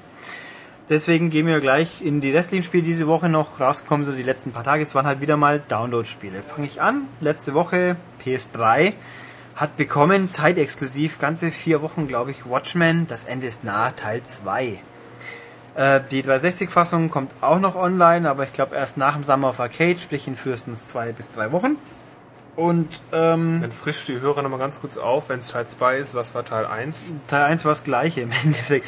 Ähm, das spielt vor dem Film ein paar Jahre und vor dem Comic äh, ist das gleiche. Ja. Ähm, und man spielt als Rorschach oder Night Owl oder gemeinsam und rennt im Endeffekt durch fünf Kapitel beim ersten Teil und verkloppt Bösewichte. Teil 2 rennt man durch drei Kapitel und verkloppt Bösewichte. Und diesmal halt äh, optisch ein bisschen schriller, weil da geht's um einen Fall, wo ein kleines, eine junge Frau entführt wird und wohl in einem Stripclub gefangen gehalten wird. Und später geht's auch mal in ein Bordell. Oh Gott, und deswegen ist das alles ein bunter Schriller. Aber sonst ist das Spiel, es ist ganz genau das gleiche wie das erste. Minus Charakterleveln, also weil jetzt, weil das Spiel danach spielt, hat man die Fähigkeiten von Haus aus alle. Und es sind halt eben bloß zwei Kapitel weniger. Darum kostet es auch auf der PS3 nur 12 Euro statt damals 15. Zur 360 weiß ich es noch nicht, aber mutmaßlich wird die 360-Fassung dafür wieder ach- ab 18 sein und die auf der PS3 ist ab 16. Woran liegt das? Andere Version? Ja, ist unterschiedlich. Ist ein bisschen weniger blutig, wahrscheinlich so ganz weniger blutig und halt die, Spe- die Finishers sind nicht in dieser Form drin. Also Dann bringt die zeitliche Exklusivität ja Nichts. nicht allen was. Genau. Ähm, ja, viel mehr ist auch ehrlich gesagt nicht dazu zu sagen. Es sieht wieder ganz ordentlich aus, wobei diesmal das Tearing auffälliger war.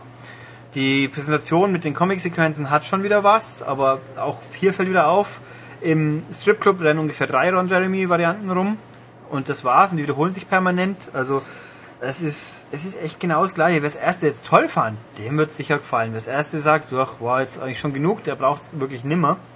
Oder hofft drauf, dass er mal die Disc-Version günstig kriegt, weil ich glaube für beide Konsolen, aber garantiert für die 360 kommt das Ding zusammen mit Teil 1 auf DVD auch noch raus.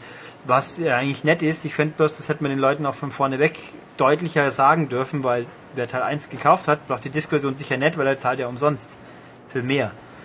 Und ja, Aber es ist natürlich klar, dass man das nicht kommuniziert im Vorfeld. ich weiß nicht, Weil dann würde sich, würden sich, ich glaube, acht von zehn Leuten würden dann sagen, ja, dann warte ich Ja, lieber. ich würde nicht mal beschwören, dass es nicht, nicht sogar gesagt haben, aber zumindest habe ich es nicht mehr in Erinnerung. Also war es dann sicher nicht auffällig, wenn es so gewesen wäre.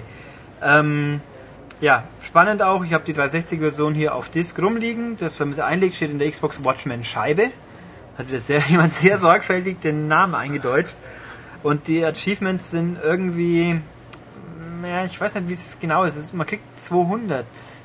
Aber ich, äh, ich glaube, die eine, das wird getrennt eingetragen. Es war ein bisschen merkwürdig, aber wie gesagt, ja. Äh, mittelmäßige Klopperei, die man nicht braucht, aber es hat auch schon Schlimmeres gegeben. Aber dann habe ich eine Frage, wenn man sagt, das braucht ja keiner, dann braucht eigentlich auch niemand mehr diese, diese, diese Final Fight Spiele, Ja, man diese, kann- diese Straßenklopper eigentlich, weil das ist im Grunde das Gleiche. Ja, man könnte es aber auch abwechslungsreicher gestalten, einfach. Bisschen mehr Pfiff dahinter, nicht immer nur die gleichen drei Gegnertypen. Äh, vielleicht auch mal eine Sequenz zwischendrin, die was anderes erfordert. Die, die Rätsel sind total simpel. Finde Schalter X, drücke drauf.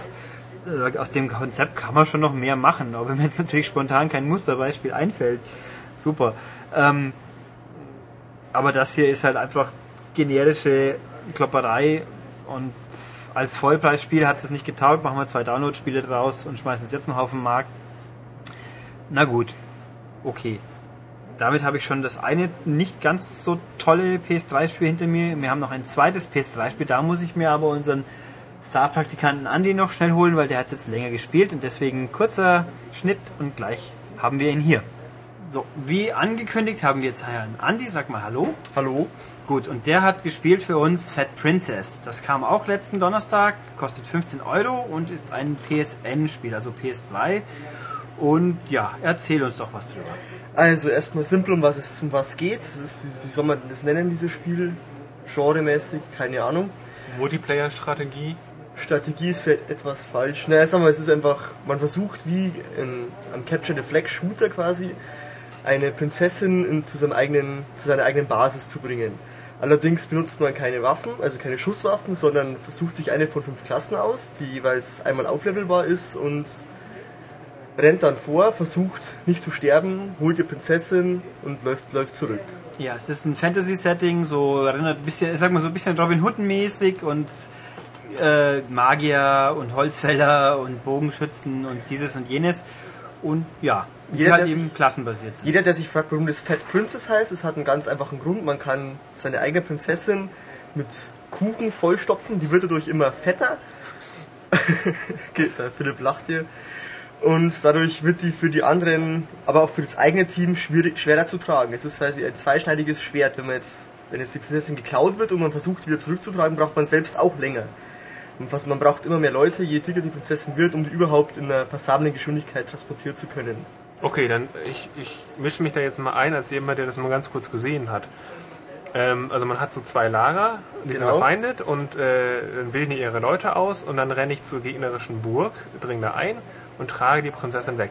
Und wenn ich dann, dann werde ich dann also gejagt und getötet wahrscheinlich und dann, was passiert dann? Dann bleibt die Prinzessin da liegen und ich, Man kommt wieder bei der Basis wieder. raus. Genau, man kommt bei der Basis nach 5 Sekunden wieder raus, sucht sich wieder eine Klasse aus. Das ist übrigens ganz interessant gelöst. Man wechselt seine Klasse durch das Aufheben von speziellen Hüten. Und wenn man einen Gegner oder ein, wenn ein Gegner stirbt oder ein eigener, kann man den Hut von dem auch abheben. Das heißt, man kann die Klasse ständig wechseln. Was auch ziemlich taktisch genutzt wird online, habe ich schon gemerkt. was gibt's denn für Klassen? Es gibt, ähm, fangen wir mal bei dem einfachsten an, beim Arbeiter, der ist am Anfang nur dazu, dazu da, dass er Holz und Eisen, glaube ich, soll es darstellen, äh, zur Basis bringt, damit man seine Klassen aufleveln kann. Dann gibt es den Krieger natürlich, den Jäger, das ist Bogenschütze und mit einer Muskete. Dann den Priester, nenne ich jetzt mal, der heilt und als dunkler Priester kann man dann Lebenspunkte entziehen. Dann den unbalanciertesten in gewisser Weise, den Magier, dazu erzähle ich später noch was dazu. Und ich denke mal, das waren so ziemlich, waren das fünf?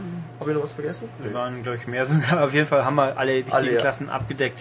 Und äh, die sind auch die erkennt man auch sehr gut, weil der Grafikstil ist Cartoon. Ja. Sehr, Sehr lustig, charmant. sehr charmanter Cartoon-Stil, gerade die fette Prinzessin und so.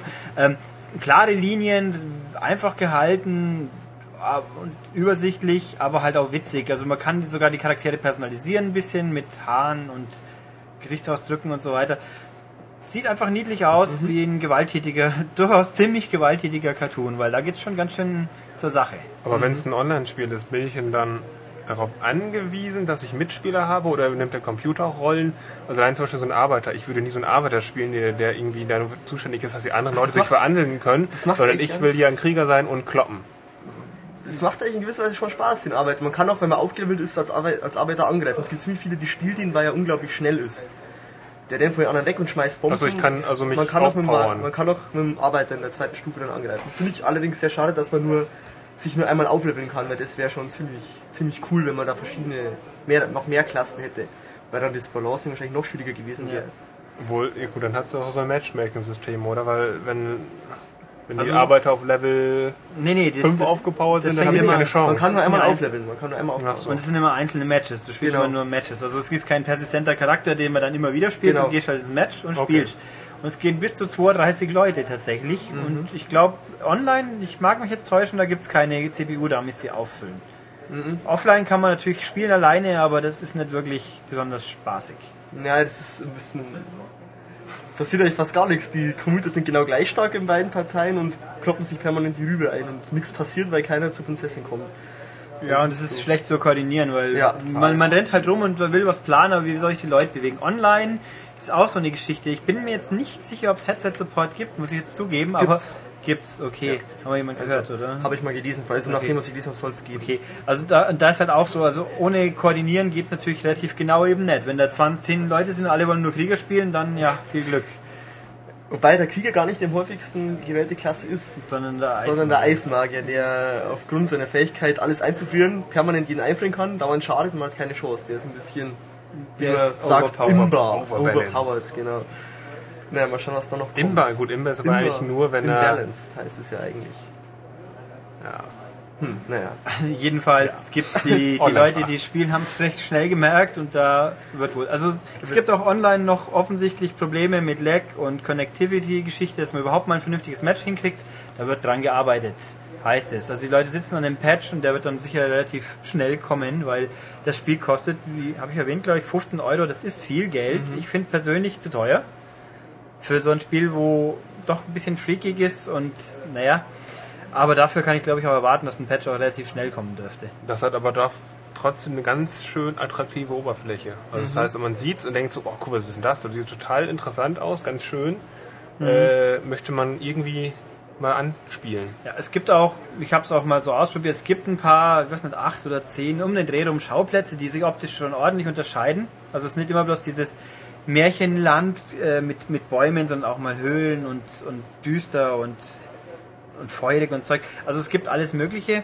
Und es gibt auch noch ein paar andere Spielmodi. Also es ist nicht immer nur quasi Capture the Flag, es gibt auch Domination-mäßig online. Ein Fußballspiel. Ja, und das, das weiß ich nicht, ob es online geht. Also eine Fußballspielvariante, man steht auf einem großen Spielfeld, auf dem zwei, drei Bälle rumlaufen und Spielziel ist es, letztlich schon den Ball ins Tor zu kriegen. Bloß, da gibt's kein Kombinationsspiel, da gibt's zwei Teams, die aufeinander zustürmen und sich umbringen. Das ist unglaublich chaotisch. Aber irgendwie Ja. auch Hört lustig. sich an wie Football. Ja, es ist wirklich 30, 30 Figuren auf einer Fläche, nur zack, zack. Ja, und da es blättert auch ganz ordentlich Cartoonblut, wird äh, ordentlich rumgesplutzt und im Abspann als Gag, es gibt auch Arena-Kämpfe, genau, so einfach nach Wellen kommen Gegner plätten, nächste Gegner plätten, im Kolosseum quasi und im Abspann spielt man das auch und die ersten so 50, 60 Gegner sind die Entwickler. Oh. Es stehen dann die Namen dabei und dann kann ich sagen, das, äh, ihr, und schon wieder habe ich dieses Match verloren. Und, nee, also ist schon nett. ist schon spaßig, ja. Macht Also, online ist- auch Spaß. Ich finde, das Tutorial ist ein bisschen lall, weil es Ja. ist nur Text, also ist viel Trial and Error mäßig. Gut, Matches sind dynamisch, können halt auch offline ist es halt ein bisschen ja schon sehr limitiert. Also wer es nur offline spielen wollen täte, der kann es auch Zum Üben nicht schlecht auf jeden Fall. ja, der kann mal alles lernen damit, aber es ist auf Dauer kein kein Stich. Also es muss schon online gehen. Da ist es aber dann witzig. Ja. Was ich schade finde, ist, dass es nicht auf 360 geben wird. Als ein PS3-Entwickler ist, wie du gesagt hast. Ja, das ist, ein so es ist von Sony selber, wenn ich es richtig im Kopf... Ja, Sony selber published ist, da können wir, glaube ich, ausschließen, dass das mal den Weg finden wird. Tja, Kann man nichts machen. doof für mich. Tja. Und für Andi. Ja, ich habe nämlich gar nichts. Das ist bitter. Deswegen bist du ja auch Aber hier. du bist ja noch jung. Ich bin noch jung. Das kommt schon. Weihnachten kommt auch noch mal irgendwann. Genau, der, der, der Onkel Ulrich, der ist großzügig. genau. Ich lasse ihn auch in den Podcast mitreden. Das ist nicht Geschenk genug. Ja, Siehst du, er sagt ja. Klasse. Ich habe ihn nicht gezwungen. Thema. Nee, gut, haben wir Fat Princess, den, war jetzt ein bisschen chaotisch, passt aber gut zum Spiel. Und ja, danke dir, Andi. jo. Jetzt schicken wir ihn wieder zurück in seinen Kabuff und reden noch kurz über die restlichen Spiele. Also gut, weiter geht's mit den Reware-Spielen. Da waren gleich drei Stück diesen Freitag, letzten Freitag dran. Dafür kein Virtual Console Spiel. Finde ich jetzt persönlich nicht schlimm. Lieber neue Spiele. Alte kennen wir dann doch meistens schon halbwegs. Ähm, ja, fangen wir an. Das erste war Drift mit 2i Mania. Drift Mania von Konami. Das ist ein neuer Vertreter der guten alten Supersprint-Kategorie, sprich bildschirmgroße Strecken, auf denen winzig kleine Autos rumfahren. Und das ist eigentlich eine nette Sache, weil die Grafik ist halt ein bisschen so, ein bisschen Cell-Shading an Anschnitt. Gibt, hm, Strecken gibt es? Ich glaube 15, haben Schnee, Wüste, Stadt. Also Abwechslung ist da, Streckendesign ist auch ganz nett, mit ein paar Hindernissen, wo extra Waffen gibt es gar keine. Nur wenn man mal zusammenstoßt, dann kann es passieren, dass eine Öllache rauskommt, die das Fahrverhalten beeinflusst. Und Was ja, ja. keinen großen Unterschied macht, denn das Fahrverhalten ist insgesamt ja Ja, so das. Pro Problem für mich ist, diese Autos, der Name sagt schon, die driften. Und zwar sehr, sehr stark. Je kleiner es, es gibt verschiedene Fahrzeugklassen, aber gerade die nicht super schweren, die driften wie, wie gestört. Sag ich jetzt mal. Was jetzt auch nicht so schlimm wäre. Also, obwohl doch, es ist sehr zickig. Man, man, es kann relativ leicht passieren, dass er sich mal komplett dreht oder sich in eine Wand neigt, driftet. Und dann muss man wirklich rausrangieren. Also bei anderen Spielen dieser Gattung, dann kann man die Autos auf der Stelle drehen und weiterfahren. Das geht hier einfach nicht. Man muss wirklich zurückstoßen, weiterfahren, umdrehen. Und das ist bisschen, das ist schon lästig. Stört mich aber vor allem in dem Zusammenhang, man selbst driftet wie, wie, ja, wie gestört, wie gesagt. Die Computermitspieler, wenn sie fahren sind, die driften eigentlich so gut wie gar nicht. Die fahren fast jede Kurve sauber auf Linie, sind aber deswegen nicht langsamer. Und das finde ich, das ist für mich echt einer der Knackpunkte, das stört mich echt. Wenn alle gleich rumeiern, ist lustig. Man kann das Ding auch zu acht spielen. Sprich, einer am Nunchuck, einer am Remote, deswegen zu acht. Dann, ich glaube, wenn man es zu acht spielt, ist es lustiger, weil, oder zu viert auch nur, dann gibt es halt ein bisschen Chaos, aber jeder kämpft mit den gleichen Voraussetzungen. Computer halt nicht. Und das ist für mich der Knackpunkt. Ja, Imbalance, würde ich da mal sagen. Ja, äh, es wirkt sich komisch aus. Man kann halt, es gibt klar Meisterschaften, es gibt ein paar Spielmodi, so wie fang das spezifische Auto oder es fallen Meteoriten runter und man muss möglichst lang überleben. Das ist alles völlig okay von der Auswahl her. Für die 8 Euro, glaube ich, die es kostet, passt, aber und man kann auch noch ein paar Spe- Spezialautos rausfahren und dieses und jenes. Ich finde das, es ist witzig, aber mich stört einfach dieses Fahrverhalten. Also, um einen Vergleich zu bringen, für Xbox Live als Indie-Game gibt es ein Ding, wo jemand entwickelt hat, namens Little Racers. Das sieht nicht so schön aus, das fährt sich aber besser. Da driftet man auch, aber haben halt alle das gleiche Recht. Ähm, ja, also würde ich es jetzt kaufen für die 8 Euro? Ich bin mir nicht sicher.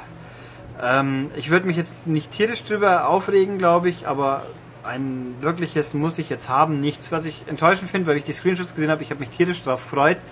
Ein echter, moderner Supersprint-Update, der genauso funktioniert, wäre klasse, aber dieses Spiel schafft das leider nicht so richtig. Ja, ich finde es aber trotzdem noch besser, wie das andere Liebherr-Spiel, das zweite, die drei Musketiere. Einer für alle. Das ist im Kern ein 2D-Jump'n'Run in einer Pseudo-3D-Grafik. Man spielt Porthos, der seine Kollegen Arthos und Aramis und den jungen D'Artagnan retten muss, die halt gefangen genommen worden sind. Das wird erzählt in Comic-Bilder-Sequenzen, die sehr hübsch gezeichnet sind. Erinnern sehr an französisch-belgische Stilarten, die man immer wieder mal sieht. Ich könnte jetzt keinen konkret sagen, aber die sind wirklich hübsch. Asterix? Ja, ein bisschen wie Asterix auch. Ja, eigentlich schon. Also nicht unbedingt wie Asterix, aber geht in die Richtung, passt. Egal. Ähm, und man spielt dann halt wirklich, man steuert halt dann Portos, man läuft mit ihm von links ständig nach rechts durch die Level, die halt eben in so einer leicht 3D-Grafik, sieht aus wie Comiczeichnungen in 3D ansortiert, Äh, ist, ich sag jetzt mal, die Auflösung ist ein bisschen zu niedrig, da kommt schon mal gerne ein Flimmern, weil es zu pixelig wird und weil die klaren Linien einfach ein bisschen aufbröseln. Was ja nicht das Schlimmste ist in diesem Spiel. Nee, das, da komme ich ja noch zu. Ähm, also von links nach rechts kann man sich ein bisschen wie Klonoa vorstellen, bloß viel simpler, weil halt einfach die Kamera schwenkt selten. Manchmal sieht man mal beim Sprung von unten oder man sieht halt, wie man um eine, eine Hausecke läuft und die Kamera geht dann so mit. Und das war's. Ja, springen ein Knopf, ein Knopf ist Gegenstände schieben und kämpfen muss man mit Remote-Schwung. Das ist jetzt zum Beispiel schon mal eins der lästigen Geschichten, weil da soweit ich es gespielt habe, so zwei, drei Welten weit, äh, man geht hin und dann kommt eine Wache auf einen zu und man muss im richtigen Moment schwingen. Und das, es wird dann hoffentlich auch erkannt, das klappt auch nicht immer so ganz. Und ja, also Knopfdruck hätte man machen können, weil das Pad ist nicht voll belegt, aber nö, man muss natürlich unbedingt schwingen. Super. Ähm, ja, was ist wirklich lästig? Ja, die Sprünge sind, fühlen sich irgendwie ein bisschen äh, komisch an, die Flugkurve, sage ich jetzt mal wenn man Schaden erleidet, was schon mal passieren kann. Checkpoints sind nicht so arg häufig, sprich, wenn man an einer dummen Stelle drauf geht, darf man wieder fünf Minuten Mist nochmal spielen. Ähm, was das richtig Nervige an dieser Geschichte ist, die Level, die Abschnitte eines einzelnen Levels werden gerne nachgeladen. So ein Abschnitt kann schon mal in zweieinhalb Sekunden beendet sein und dann dauert es fünf Sekunden, bis der nächste Abschnitt auftaucht. Und dann geht man also quasi, ich steige die Leiter hoch ins nächste Stockwerk, fünf Sekunden laden. Ich steige die Leiter wieder hoch, ich lade wieder fünf Sekunden. Und sowas passiert da laufend. Genau, also wir haben ja gestern, das haben wir uns gestern im Spiel nochmal gezeigt, wir haben einen Feldtest gemacht und hast, hast quasi, also es gibt eben verschiedene Räume, denen man durchläuft und dann bist du gelaufen. Zwei Sekunden gespielt, nächster Raum, fünf Sekunden Ladepause. Raum durchgerannt, nächste Tür, Ladepause. Nächstes, und dann durchgerannt, Ladepause, bla bla bla bla bla. Und das ganze Spiel ist aufgebaut. Also alle paar Sekunden hat man diese Ladepause. Ja. Permanent, weil man immer diesen Raum wechselt und da einfach nicht irgendwie vorladen kann. Ja, und dann gibt's auch ganz tolle Stellen, wo es schon mal vorkommen kann, dass ein Gegner so postiert ist, dass er einen auch gleich angreift, wenn man in den neuen Raum nach der langen Ladepause wieder aufwacht. Ähm, ich, ja, nee, ist schade. Das Ding hat schon Ansätze, die interessant sind. Es ist vor allem so doch mehr oder weniger klassisches Jump'n'Run fehlt eigentlich auf WiiWare noch. Da gibt's eigentlich gar nicht so viele. Klar, Virtual Console Spiele könnten wir kaufen. Da gibt's genug. Aber man möchte ja auch neu erleben. Also so ein Klonoa-artiges Spiel, Pandemonium-artig, könnte man auch sagen, wäre schon okay, aber das Ding ist mir einfach zu unausgegoren. Das gibt's scheinbar auf dem PC auch, habe ich nicht gesehen. Da gibt's scheinbar auch Full-Motion-Videosequenzen oder richtig gezeichnete Sequenzen und halt wahrscheinlich Ladepausen, die nicht 5 Sekunden dauern. Aber im Großen und Ganzen, das Ding kostet 9 Euro. Das ist also schon wirklich eins der teureren Live-Arcade-Spiele, äh, hoppla, WiiWare-Spiele natürlich, wir reden ja von Wii. Ähm, nee, da würde ich sagen, passe. Ja. Also, soweit ich, wie ich das gesehen habe, habe ich den Kopf geschüttelt. ja. Von der technischen Umsetzung her. Also, bisschen schade, weil eigentlich der Stil wäre schon okay gewesen, aber nee. Das war Spiel 2. Spiel 3 kostet noch einen Euro mehr, nämlich 10 Euro und hat einen ganz bekannten Namen. Ähm, zumindest der ein Versatzstück ist bekannt. Ja, die ganze Charaktere und Welt sind bekannt. Also, okay, wir reden hier von Tales of Monkey Island mit einem schönen Untertitel äh, Launch of a Screaming Narwhal. irgendwie so. Also, es ist die erste von fünf Episoden, weil es Genau. ist jetzt von Telltale, die ja wie üblich Episoden machen. Genau, episodische Geschichten, so wie äh, Sam und Max und ähm, Äh, Und, Strong äh, Bats, Dings da. Cool Game for Attractive People ist zum Beispiel auch. Also Das hat ja bewiesen, dass es auf dem Wii funktionieren kann. Kann, genau. Andeut, andeut. Also, wir haben hier die erste Episode von dem von der Fortführung von Monkey Island quasi. Also es geht darum, dass der Guybrush ähm, den der Chuck jetzt besiegt. Also quasi wie er ihn besiegt und was danach passiert so ungefähr. Darum geht's dann eigentlich. Also eine Fortsetzung. Ja. Ja, ein interessanter Ansatz auch. ja.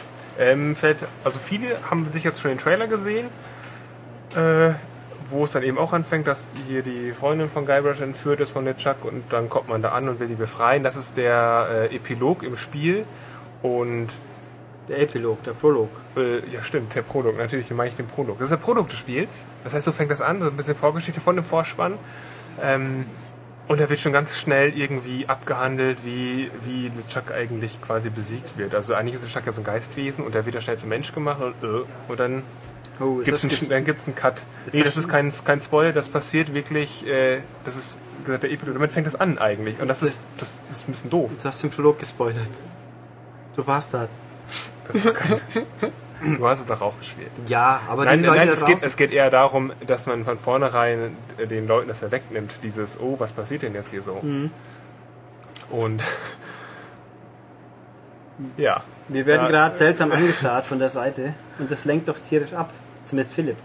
Ja. Aber der hat das Spiel gespielt, du musst er drüber reden. ja.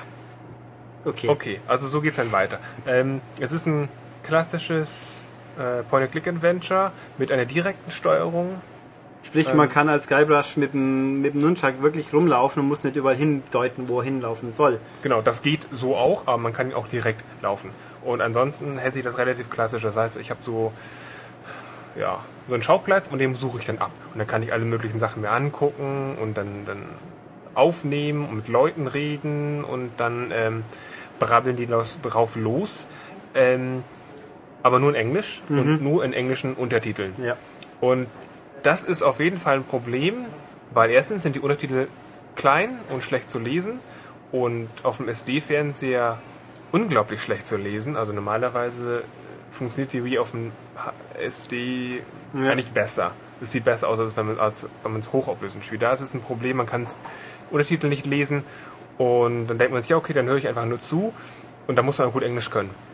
Auf jeden Fall. Man, diese Karlauer versteht man schon und ansonsten ist da extrem viel Wortwitz und das ist ja so ein Piratensetting, das heißt, die benutzen auch ein bisschen anderes Englisch. Arr. ja, genau. Ähm, und Slang und sowas ist anspruchsvoll, möchte ich behaupten. Gerade äh, die Witze eben zu verstehen, weil das sind ja Wortwitze und da musst du schon ein bisschen was drauf haben. Und das finde ich ein bisschen doof, dass nicht mal die Untertitel deutsch sind, dass sie da eben nichts dran gemacht haben. Ja, wobei natürlich einerseits, andererseits so, wenn ich die bei Sam Max, was ich schon erlebt habe, wo die Untertitel einfach nicht mehr zum Text passen, das ist natürlich gefährlich. doof. Das ist natürlich gefährlich. Also Telltale will auch Untertitel machen, aber die hauen erstmal die Episoden raus und dann kann man es vielleicht im Jahr vielleicht mal mit Untertiteln spielen. Hm. Aber das nützt den Spielern jetzt auch nichts. Ähm, Also Englischkenntnisse wichtig. Ja, auf jeden Fall. Sonst Mhm. das, das Spiel lebt von seinem Witz und da ist auch Witz vorhanden und auch reichlich alter Witz. Also das heißt also, die hauen da irgendwelche alten Witze rein und Charaktere und greifen irgendwelche Dinge wieder auf, die komischerweise, ich weiß nicht genau, warum es so ist, ob es geschützt ist. Da gibt es viele Trademarks im Spiel. Ja, ich glaube, das ist Also ein da steht wirklich Gag. an TM quasi, glaube, wenn, es ist ein wenn die Gag. dann da über ihre Piratengeschichten erzählen. Also man müsste natürlich jetzt die alten Versionen rauskramen, aber bei Monkey Island auf der Xbox, auf, bei der Special Edition des ersten Teils, da taucht es auch schon auf und ich habe irgendwo das Gefühl, das soll auch eine Art von Gag sein, aber ich mag mich auch täuschen. Ähm, zu den Sprechern auch kurz, die sind gut, gell? Ja, das ist super. Sind sehr gut und ich bin mir nicht 100 pro sicher, weil ich es nicht direkt verglichen habe, aber ich glaube schon, dass der Guybrush-Sprecher auch wirklich der ist, der auf der Xbox auch äh, ja, Secret of Monkey Island vertont hat. Auf jeden Fall passt er. Das können wir sagen, der passt gut drauf. Ja, okay. Und ansonsten haben wir typischen Rätsel. Also ähm, irgendwelche Sachen kombinieren und angucken und äh, irgendwelche Gegenstände aufsammeln und bla bla bla. Und immer mit den Leuten kommunizieren und die geht man hins oder dann, dann, dann wird das irgendwie, wenn man die Rätsel gelöst hat und man spricht mit dem, dann wird das irgendwie aufgelöst und sonst was. Was ganz schön ist, dass eigentlich versucht wird, ähm, man kommt an, an eine Stelle, an ein Problem, zum Beispiel an ein Schiff und eigentlich weiß man, man muss dieses Schiff kapern, man braucht das.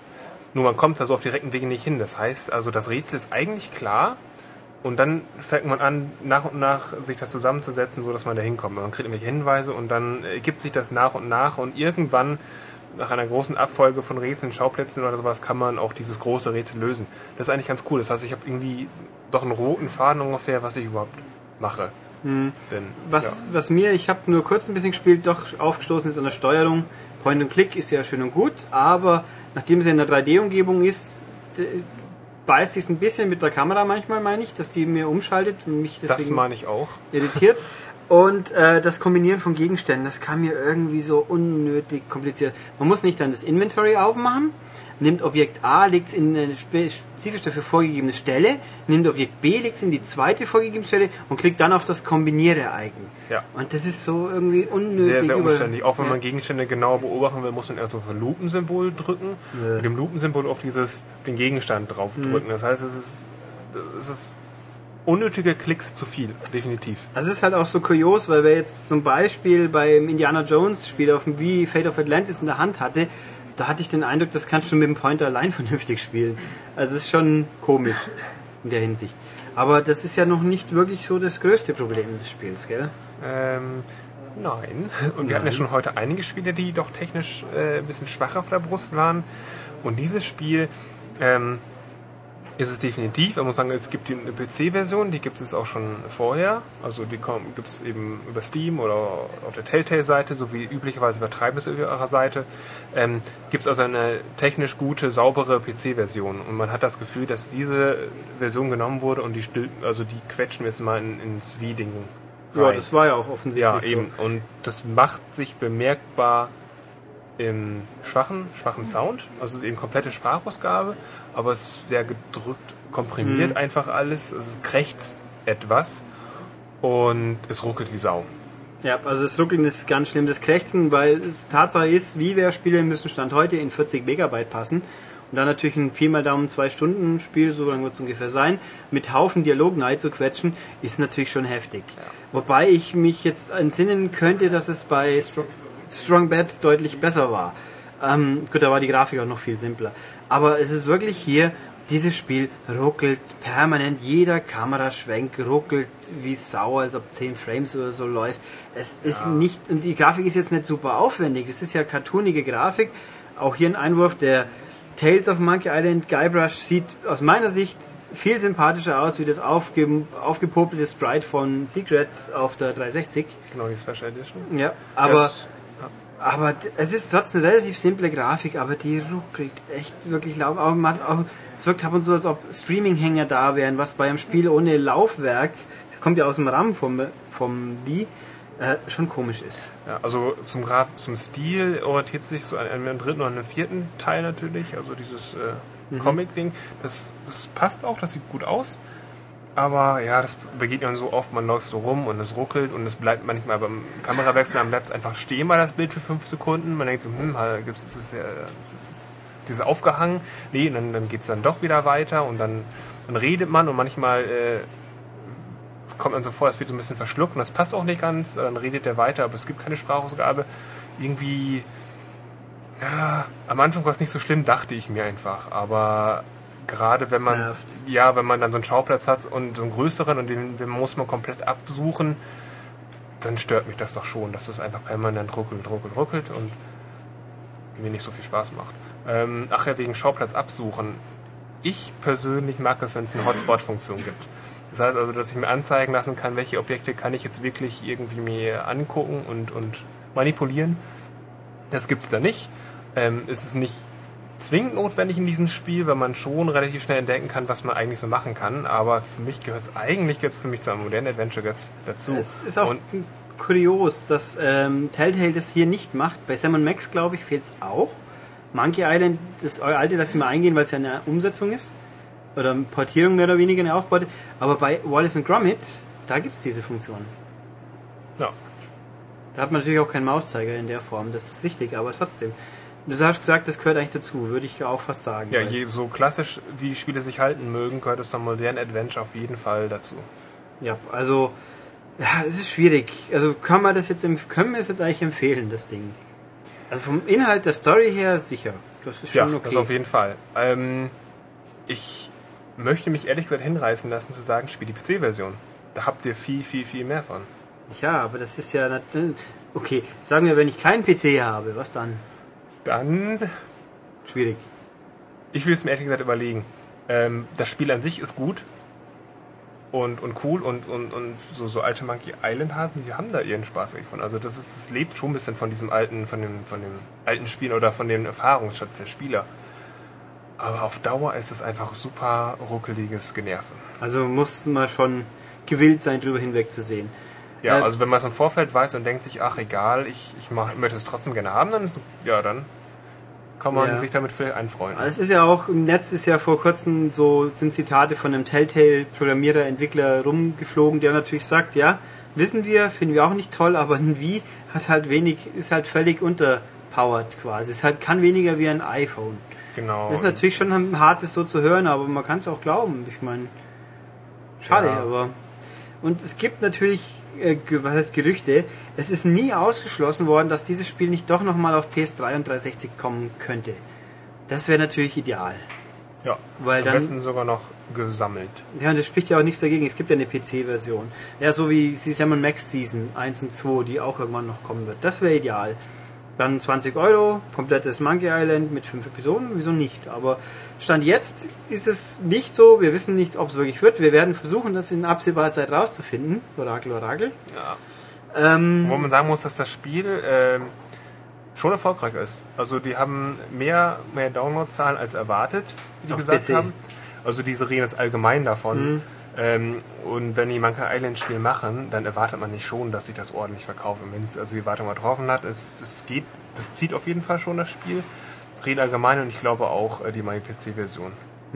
Weil die Mhm. Jo. meisten Leute auch im Netz zum Beispiel die PC-Version testen. ja. Und dann bleibt die Wii-Version außen vor und dann denkt man sich, ach, ist doch alles das gleiche, ist doch auch okay, ist vielleicht nicht ganz so technisch sauber, aber passt schon, aber nee, in dem Fall nicht. Ja, na gut, also damit mh, die Wie wäre Pracht hinter uns gebracht. Und jetzt noch, boah, es reimt sich, dann muss es schon gut sein. Ähm, letztes Spiel jetzt, diese Woche Mittwoch, der dritte Summer of Arcade Mittwoch von fünf. Aus meiner persönlichen Sicht sage ich jetzt gleich das Schwächste. Das schwächste Spielvertreter und zwar Teenage Mutant Ninja Turtles, Turtles in Time, Reshelled. Das Ein langer Titel. das ist ein langer Titel. Das ist das Turtles in Time Spiel, das man vor äh, 17, 18 Jahren hat spielen können in der Spielhalle oder auf dem Super Nintendo. Und der Reshelled Untertitel ist einfach, weil es ist im Gegensatz zum anderen Turtles Spiel, das man ja auch kaufen kann auf Live Arcade, das Ding ist überarbeitet worden und zwar ordentlich, vor allem technisch. Das Ding hat jetzt moderne 3D-Grafik. Spiel sieht die Turtles sind, Polygonfiguren, die Food Soldiers, Food Clan, Eumels auch alle, Umgebungen auch. Also die Grafik ist auf up to date gebracht worden, sieht cartoonig aus, ordentlich, auch kein Cell Shading, sondern richtige Polygone. Kann man schon lassen. Aber das Spiel an sich ist mehr oder weniger gleich geblieben. Also es gibt schon Detailänderungen. Die Bosskämpfe sind offenbar, ich habe es jetzt nicht eins zu eins verglichen, aber sie sind offenbar ein bisschen härter geworden.